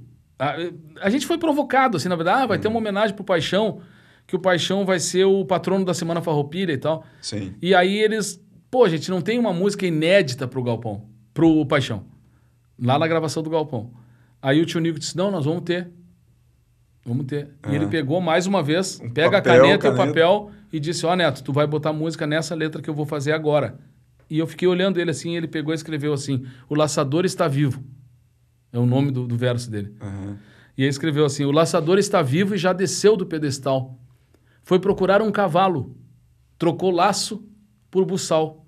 Cansou de ficar parado na entrada da capital. Ele vive e não se foi, como Glaucus, como Lessa. Não importa se não saibam, a tradição recomeça. Na chula, o homem é quem dança, e a lança é só uma peça. Ele é um dos três reis magos, que num terno vão e vêm. E da Santíssima Trindade, ele é um dos santos também. E mais gaúcho do que ele, ainda não nasceu ninguém. Ah, o laçador está vivo, na palma da sua mão, o pago nasce de novo. Rebenta um sol num clarão. E se um piá seguir seu rastro no rumo da tradição são sementes do paixão. Cara, que coisa então é bonita, né? Cara? Aí tu imagina, Vai, cara. Imagina, o cara tirou isso. No... Tirou na hora, na assim. Hora. Aí tu imagina, quando eu, eu, eu conversei com ele, entrevistei ele e, e, e, fiz questão de perguntar assim: como é que tu reage quando tu passa na estátua do laçador, cara? Aí ele ficou, parou assim, ficou pensando. Ele disse: não sei, te. Não sei, assim, porque parece que é uma outra pessoa, parece que não, não, não, não sou eu, apesar de saber que eu fui, sou o modelo daquilo ali, né? Sim. E aí eu fico pensando, imagina, cara, tu passar num lugar e tu tem tu ser o símbolo de um lugar, o símbolo do teu estado, em forma de estátua. De estátua. Eterno, eterno. Nós nunca vamos deixar de falar no Paixão Cortes quando falar em Rio Grande do Sul. Sim. Então esses caras, cara, eles... A gente sabe que muita, muitos artistas não, o, tava vendo agora, tem uma exposição em Porto Alegre do Van Gogh. O, o Van Gogh só viu vender um quadro Quando dele. ele estava vivo, Quando sim. ele estava vivo, um quadro. Ou seja, é. então, a maioria desses grandes nomes que a gente ouve, Tchaikovsky, Beethoven, eles não puderam conviver com o seu sucesso. Sim, foi póstumo. Foi póstumo. É. Então, eu falo muito que Paixão, Tio Nico, meu pai, esses caras estão tendo a oportunidade, os dois tiveram, e o meu pai, graças a Deus, tem ainda, de conviver com o seu, com o seu talento, de ver o seu talento florescendo, entendeu? De pensar que, que uma das, das dez músicas mais famosas do Brasil tá o canto alegretense. Então, uma ah. música que sai lá de Alegrete, feita para Alegrete, vai para Santa Maria, é, é, tocada na tertúlia, depois ela ganha esse corpo todo aí do, do próprio Guri mesmo, fazendo as versões em cima do canto alegretense e outras coisas que, que foram acontecendo. Um disco inteiro de canto alegretense, eu acho que não existe ninguém, não existe uma música que tenha um disco onde todas as, as faixas são o canto, canto alegretense. alegretense. Tem aqui no Rio Grande do Sul, ah, é? entendeu? Vários Versões... artistas cantando, ah. mas a mesma música, um disco de uma música só. É uma coisa pois rara, né? Rara, é. Rara. E aí, ou seja, é uma coisa que emociona muito saber que a gente vai continuar contando essa história, que outras pessoas vão contar essa história. Uhum. E o nosso papel é sentir orgulho dessa história. Sim. Porque muita gente batalhou demais para isso. Para né? isso para isso estar tá, isso tá vivo, tá para isso estar tá é. acontecendo. Então, que venham outras gerações aí que contem a nossa história de forma bonita e que também procurem as peças certas para contar essa história, né? Sim. Porque muitas vezes a gente pode estar tá com uma informação que não é a verdadeira, dada por uma pessoa que não tem esse envolvimento. Então procurem as Sim. informações Informação corretas. Tem, tem tantas coisas para a gente sentir mais orgulho disso. e o, uma coisa que eu ia te perguntar, Neto, um, a nossa cultura, assim, ela é muito diferente do resto do Brasil, né? A gente tem um, um jeito diferente por causa da colonização que a gente teve aqui, muito espanhola, uhum. né? herdou muita coisa da cultura gauchesca, vem da Argentina, do Uruguai, a questão do, da erva mate, do chimarrão, do churrasco, né? da, da, da vestimenta, tudo a gente herdou muito desse povo de lá, né? Uh, e o Rio Grande do Sul, dentro do, do Brasil, é muito diferenciado, né? Mas dentro do Brasil a gente tem o Nordeste, que conseguiu né, ter uma projeção, questão de cultura, de música, expansão para o Brasil todo. Mas a nossa música, a nossa cultura ainda não conseguiu ter essa, essa penetração no mercado nacional, né? É, salvo alguns artistas, por exemplo, o Gaúcho da Fronteira, que que, lev que levou a nossa música para o resto do Brasil, que tocou em programas como Faustão, Hebe, entre outros, e foi até tema de escola de samba do Rio de Janeiro, né? A gente teve poucos artistas que foram para lá e, e, e, a nossa cultura não é tão reconhecida assim fora aqui, né? A nossa música, a nossa tradição. Tu acha que em algum momento a gente vai conseguir transpor essa barreira e de repente, é, é, é, popularizar mais a nossa música, a nossa tradição com o Brasil? Com o, Brasil? o que, que precisaria fazer para acontecer isso? Tu tem alguma Olha, visão? cara, eu não, eu, eu, eu não sei, eu já, já respondi várias vezes essa pergunta é. e eu acho que todas as vezes que eu respondi, eu respondi diferente. É. Né? A cada momento eu respondo diferente. Que é uma, uma das... coisa que passa na nossa é, cabeça. É, passa assim, ó. Uma das coisas que eu vejo, né? Eu, eu, eu não, não acho que tenha que ter a comparação do regional nosso com o regional o nordestino. nordestino ele, ele, ele, eles são diferentes. Uhum. Né? Porque tu falaste uma palavra aí no, no meio da tua frase chamada mercado. Né? Uhum. Então, o mercado, quando, quando tu transforma uma coisa em mercado, tu comete muitos erros. Sim. A gente vê pelas novelas, a gente vê quando as, as, temáticas são regionais, as pessoas reclamam, não, isso nunca aconteceu aqui, não, porque são obras de ficção, né? De ficção. Só que eles escrevem lá no finzinho, lá, oh, isso é uma obra de ficção, pode ter alguns nos que estão lá. Mas as pessoas que estão sendo, entre aspas, homenageadas, agora estava dando uma novela que era ambientada aqui no Rio Grande do Sul, Porto Isso. Alegre, né?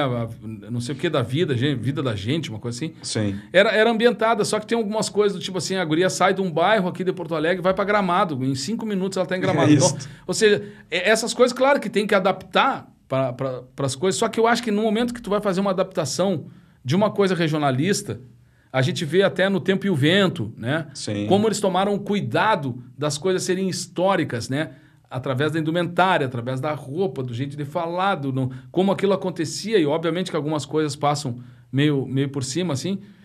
Mas eu, eu sempre me lembro de uma frase do Jaime Caetano Brown. É melhor a gente nunca ser moda no Brasil. Porque o dia é. que a gente for moda no Brasil, num momento a gente vai sair de moda.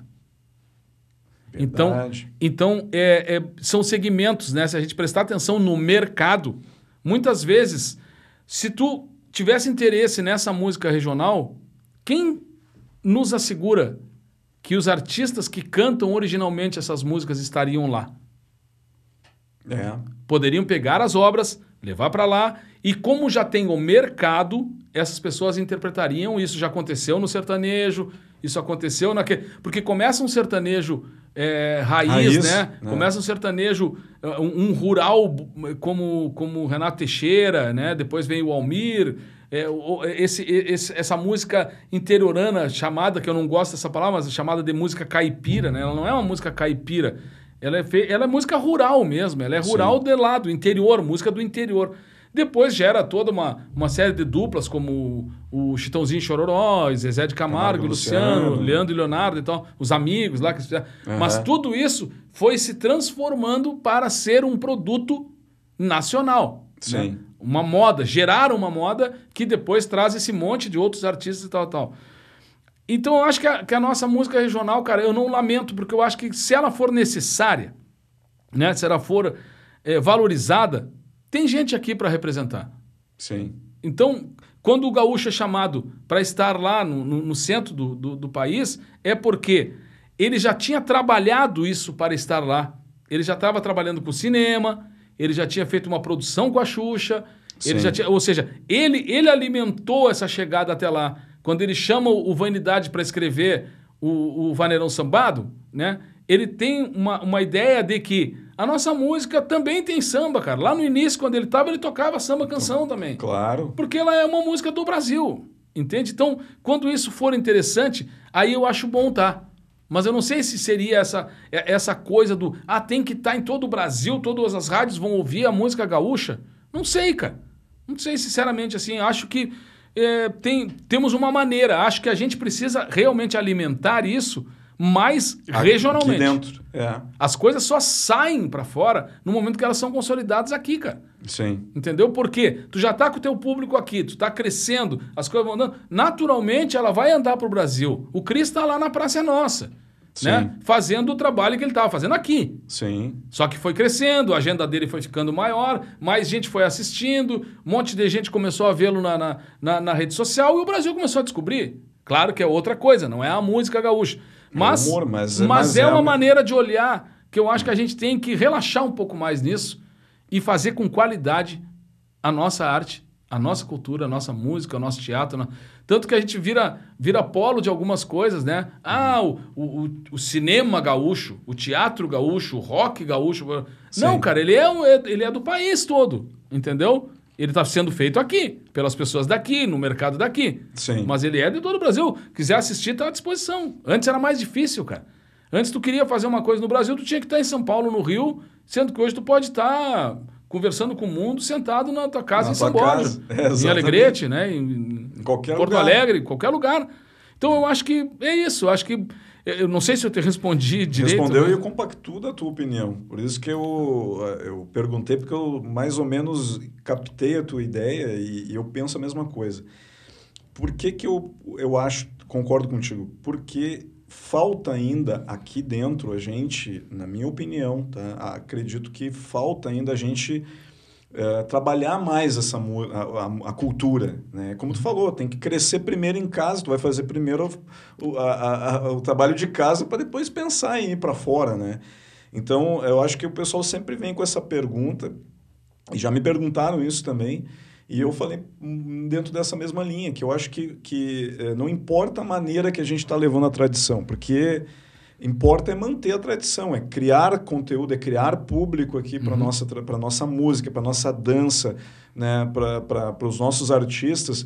Né, porque pergunta assim, ah, tu acha que o Léo Galchão de Apartamento, no meu caso, né, tá, tá fazendo uma coisa legal para a tradição? Acho que sim. Acho que eu estou fazendo. Numa outra linha, eu estou mantendo a ideia de, de gaúcho, de cultura, de entender a cultura, entender a música. né? Então, falta muito para o povo daqui também entender que tem que consumir mais música. Tem que, quando o artista uh, vai num festival, quando tem uma apresentação, vai lá prestigiar o, o cantor que tu gosta, da música tradicionalista. Ah, mas eu sou gaúcho, mas não gosto de música gaúchesca. Mas aí escuta... É, tem muita gente que gosta, que não gosta sem conhecer, né? Exato, Sim, vai então- dar oportunidade, né? Gosta dos artistas de São Paulo, do Rio de Janeiro, como a gente falou aqui, grandes nomes como o Thiago Ventura, Uhum. né? O, o Afonso Padilha de Curitiba, pega o Nando Viana que é daqui também, tá fazendo muito sucesso, mas pega os artistas de fora fora gosta muito desses artistas, mas não valoriza o comediante daqui. Valoriza o cara que está lá no barzinho fazendo um show para cinco pessoas, né? Ou, ou, numa grande casa como o Poa Comedy, que, né? Uhum. Uma casa é, é, grande aqui dentro de Porto Alegre, mas tem outros lugares que tem apresentações no interior também. Vai prestigiar o cara, vai ajudar, vai fazer a cultura, num modo geral, crescer aqui para depois pensar em ir para é. fora, né? Eu acho, que, eu acho que é isso, cara. A gente tem. É, é a minha visão, né? Eu gosto de, de, de, procurar fazer cada vez com mais qualidade as coisas que eu faço. Né? Se eu puder me apresentar. É, eu sempre vou, vou tratar com muito carinho, muito respeito, porque é, o, é a maneira que eu vejo e, e quando a gente começa a viajar para fora do, do, do, país, principalmente, a gente sente que tem um valor incrível isso, cara. Sim. É isso que eu, que eu, que eu quero dizer para quem está começando, para quem está uh, ah, querendo acreditar nisso. Pode ter certeza que o que a gente faz aqui é uma coisa do mundo. É muito bacana. Ela tem. Tu falaste, né? Tem influência europeia em muitas coisas, né? Seja portuguesa, espanhola ou italiana e tal, pela, pelas raízes que a gente tem aqui. E eles entendem isso, cara. Eu já cheguei em lugares, por exemplo, da, da Itália, que eu fui recebido de forma diferente dos outros, porque eu era do Sul. E porque é. no Sul a colonização italiana era forte. Se Sim. falava ainda uh, um dialeto italiano aqui, se preservava, Antônio Prado e, e Caxias e, e Bento e tal. Então, Sim. então ou seja, para ver como o mundo está ligado nas coisas que estão acontecendo aqui. Sim. Então, é, através da, do, do, da parte escrita, da literatura, da, da arte, da cultura, a gente vai consolidando cada vez mais, ampliando cada vez mais, né? Sim. Teve um, tu falou de outro país, é, teve um, um festival, acho que foi o Malenotti falou do Sul ao Sul, que foi a França. Não, o Serginho, eu tava com o Serginho, foi o festival é, em Sanary, que é Sud a Sur, Sim. que é, o, que é ao sul da França, na cidade de Sanary, Sanary-sur-Mer. Pô, também Olha é, que... que é que foi uma caravana gaúcha que foi para lá, né, nessa festa, Fête de la Musique. É a festa da a música, festa né? Da música. E, e, a gente tinha um amigo que infelizmente já faleceu. Não sei se o Serginho talvez tenha contado essa história para ti, porque uhum. o Serginho foi um dos, dos caras que estava junto nessa, nessa, nessa jornada aí. Foi muito bacana. Foi quando, na volta de Sanarri, eh, eles foram para Nova York, até ele fez a música Nova com o Evandro, York né? É bom, Nova tá. York é bom, Paris, é, é, demais. demais. Sim, ele então, falou, foi ele falou é, isso. foi ele que deve ter falado, isso. porque é, foi um momento muito especial, assim, de disso aí, para ver como a nossa música é bonita, cara. Porque lá não tinha ninguém famoso para eles, né? Uhum. Tava chegando um bloco de gente que seja o Papas da Língua, como o Totonho, como, como o, os Fagundes, como, sabe, como o Nelson Coelho de Castro. Lá as pessoas foram receber o espetáculo brasileiro, Sim. a noite brasileira.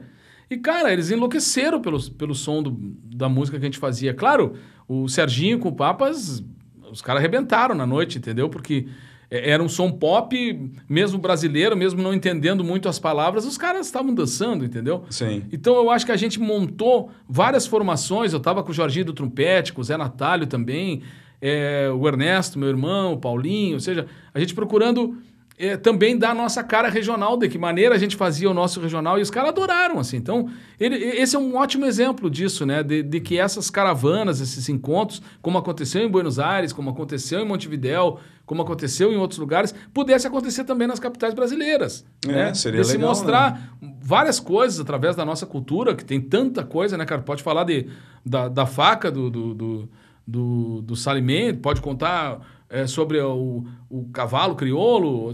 Tem tanta coisa, cara, que interessaria para as pessoas no momento em que tu fizesse uma, uma reunião dessas culturas que a gente tem aqui. É verdade. Eu acho que está se construindo é, aos poucos essa questão da, da, da, dessa dissipação da cultura gaúcha para outros lugares. Eu acredito, eu acredito assim num ponto de vista, tá? Uh, agora com a questão ali do, do o Parque Maurício Siroski ali que onde é, fe, é feito o acampamento a roupilha, o né? Parque da Harmonia. Parque da Harmonia, é, que agora vai se transformar num grande parque, né? Aquela, aquela área ali toda a prefeitura está disponibilizando para criar uma temática dentro da imigração, né? Onde vai ter ali todos os casa italiana, casa alemã, casa holandesa, não sei o quê, e a tradição gaúcha para se tornar um ponto turístico para as pessoas que vêm de outros estados, que não vêm para o Rio Grande do Sul só para ir para Gramado, né? que venha Uhum. para ficar em Porto Alegre e fazer turismo em Porto Alegre. Né? Que tem muita coisa bonita aqui que o pessoal não conhece, infelizmente, dentro do... Quem, até quem mora em Porto Alegre ou no, no interior não, não conhece aqui na capital. Então, eu acho que esse, esse, esse parque, né? é, quando for consolidado e construído isso, eu acredito, no meu ponto de vista, que vai mostrar muito a nossa cultura para o resto do país. E quem sabe, de repente, a gente consiga fazer isso que tu disse, de levar para fora esses pequenos festivais para mostrar a cultura, É, eu, né? eu acho que no momento que as pessoas tiverem essa oportunidade de assistir aqui, eu acho muito importante também a gente falar na cultura afro, né? Na cultura negra da Também. nossa música, porque a nossa música aqui do Sul, ela é muito da cultura negra, o candombe uruguaio, né, da- das coisas que a gente tem aqui no Rio Grande do Sul, a gente tem um samba diferente, né? A gente é a gente está em Porto Alegre, na capital, onde nasceu o Lupicínio Rodrigues, né, cara? É verdade.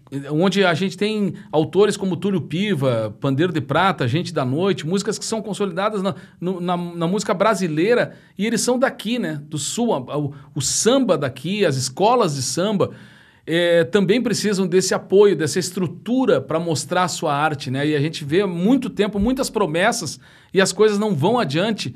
E, e elas são fundamentais, porque ela, a gente precisa contar nossa história, mas contar ela geral, né? Geral, O que, que é a nossa raiz mesmo, a nossa origem, né? O, o- é, é o- é o negro trabalhando, é tu falar no saladeiro, como tu disseste, foi a primeira música que eu cantei. Sim. O escravo de saladeiro. Escravo de Né? saladeiro. Então, ou seja, ali tu tá abordando um tema das charqueadas, né? Do negro trabalhando, o negro explorado muitas vezes, de- dessa música que, que, que diversas vezes foi tipo segmentada aqui mesmo internamente. Então, eu acho que a gente tem que respirar isso e enxergar nossa cultura de uma forma muito ampla. Eu fiz uma matéria a respeito da, da cultura negra para o Galpão Criolo, entrevistando um, um- um poeta, escritor e, e conhecedor dessa cultura. E a gente tem aqui em Porto Alegre o maior número de templos afro do Brasil. Ah, é? Mais que Bahia, mais que outros lugares, Porto Alegre tem. Dentro do mercado público é onde está o Bará. O Bará, né? o grande sim, símbolo nos- das sete chaves do Bará e tal. No Então, meio do mercado. O no meio do mercado. sabe ali que Então- o pessoal joga uma moedinha. En- Então, ou seja, assim, a gente tem muita coisa para aprender. Aham. Né? Então, precisa de pessoas para ensinar. Sim. E eu acho que é aí que vem a grande, o grande momento de informação. A gente está tendo uma patrona da Semana Farroupilha, uma mulher negra, gaúcha, declamadora, Liliana Cardoso. Então, ou seja, são, são vitórias, né? são, são consolidações de uma coisa que, infelizmente, a gente vive, convive e, e muitas pessoas fecham os olhos ou, ou, não, ou não querem abordar os temas de, de preconceito, de, de racismo, de, de, de homofobia, de, de várias coisas que a gente convive e que a gente tem que melhorar. Tem que melhorar. Então, é nosso papel como artistas, como, como referências, como tu está dizendo, é nosso papel também fazer isso, né? Então, é, cara, eu, eu te agradeço muito aí pela, pelo papo aí. Não sei se eu, eu fiquei Eu- me alongando muito com as conversas. Eu converso muito, então. também, cara. Então, tomo cuidado, mas é, é isso. Eu acho que as coisas. Realmente, um, um parque, é, ele vai dar essa possibilidade, pelo menos, e a gente tem que também é, ajudar.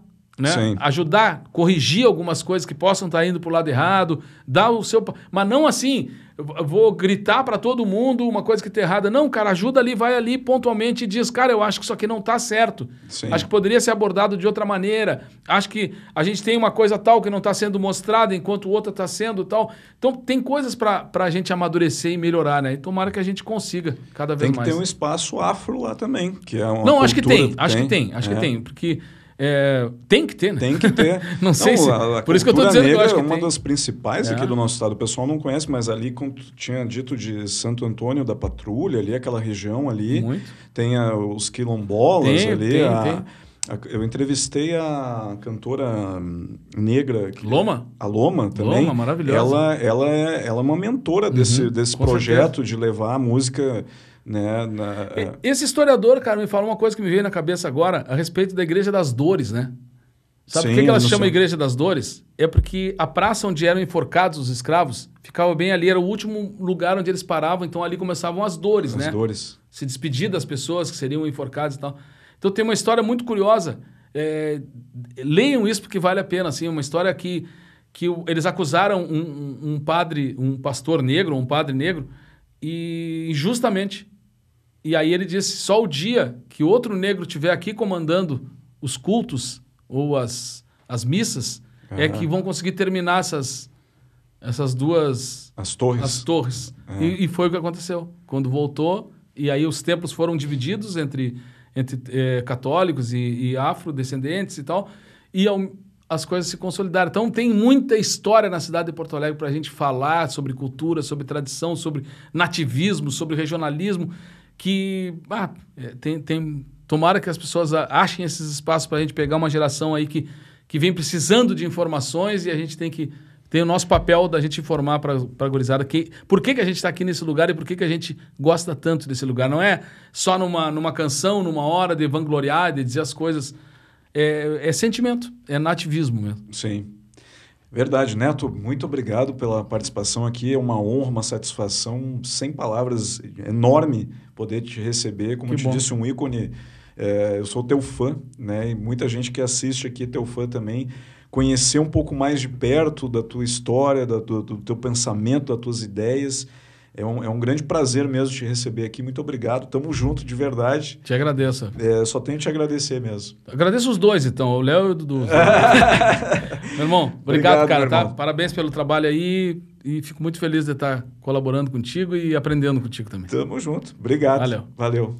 Gauchada, esse aqui foi mais um episódio do Tamo Junto Podcast. Hoje recebi o Neto Fagundes. Que momento! Não esquece de compartilhar o nosso vídeo nas redes sociais. Compartilha com os amigos esse baita desse programa com essa baita entrevista. Aqui no Tamo Junto Podcast a gente tem grandes parceiros. Eu quero agradecer eles mais uma vez. Quero agradecer a Granberg Alimentos Sabores que marcam momentos. Muito obrigado, Granberg. NBK Office Móveis para Escritório. Quero agradecer também a Top In House, móveis e decoração, sofá, tudo que tu precisa para tua casa, Top In House. Agradecer também ao pessoal da Rodízio Burger Pô, o primeiro rodízio de hambúrguer de Porto Alegre e região metropolitana. E também para RJ Dil a RJ Dil, que é ferragem para móveis. Muito obrigado aos nossos parceiros. Esse foi mais um Tamo junto, podcast. Feito Carreto. Até semana que vem. Valeu!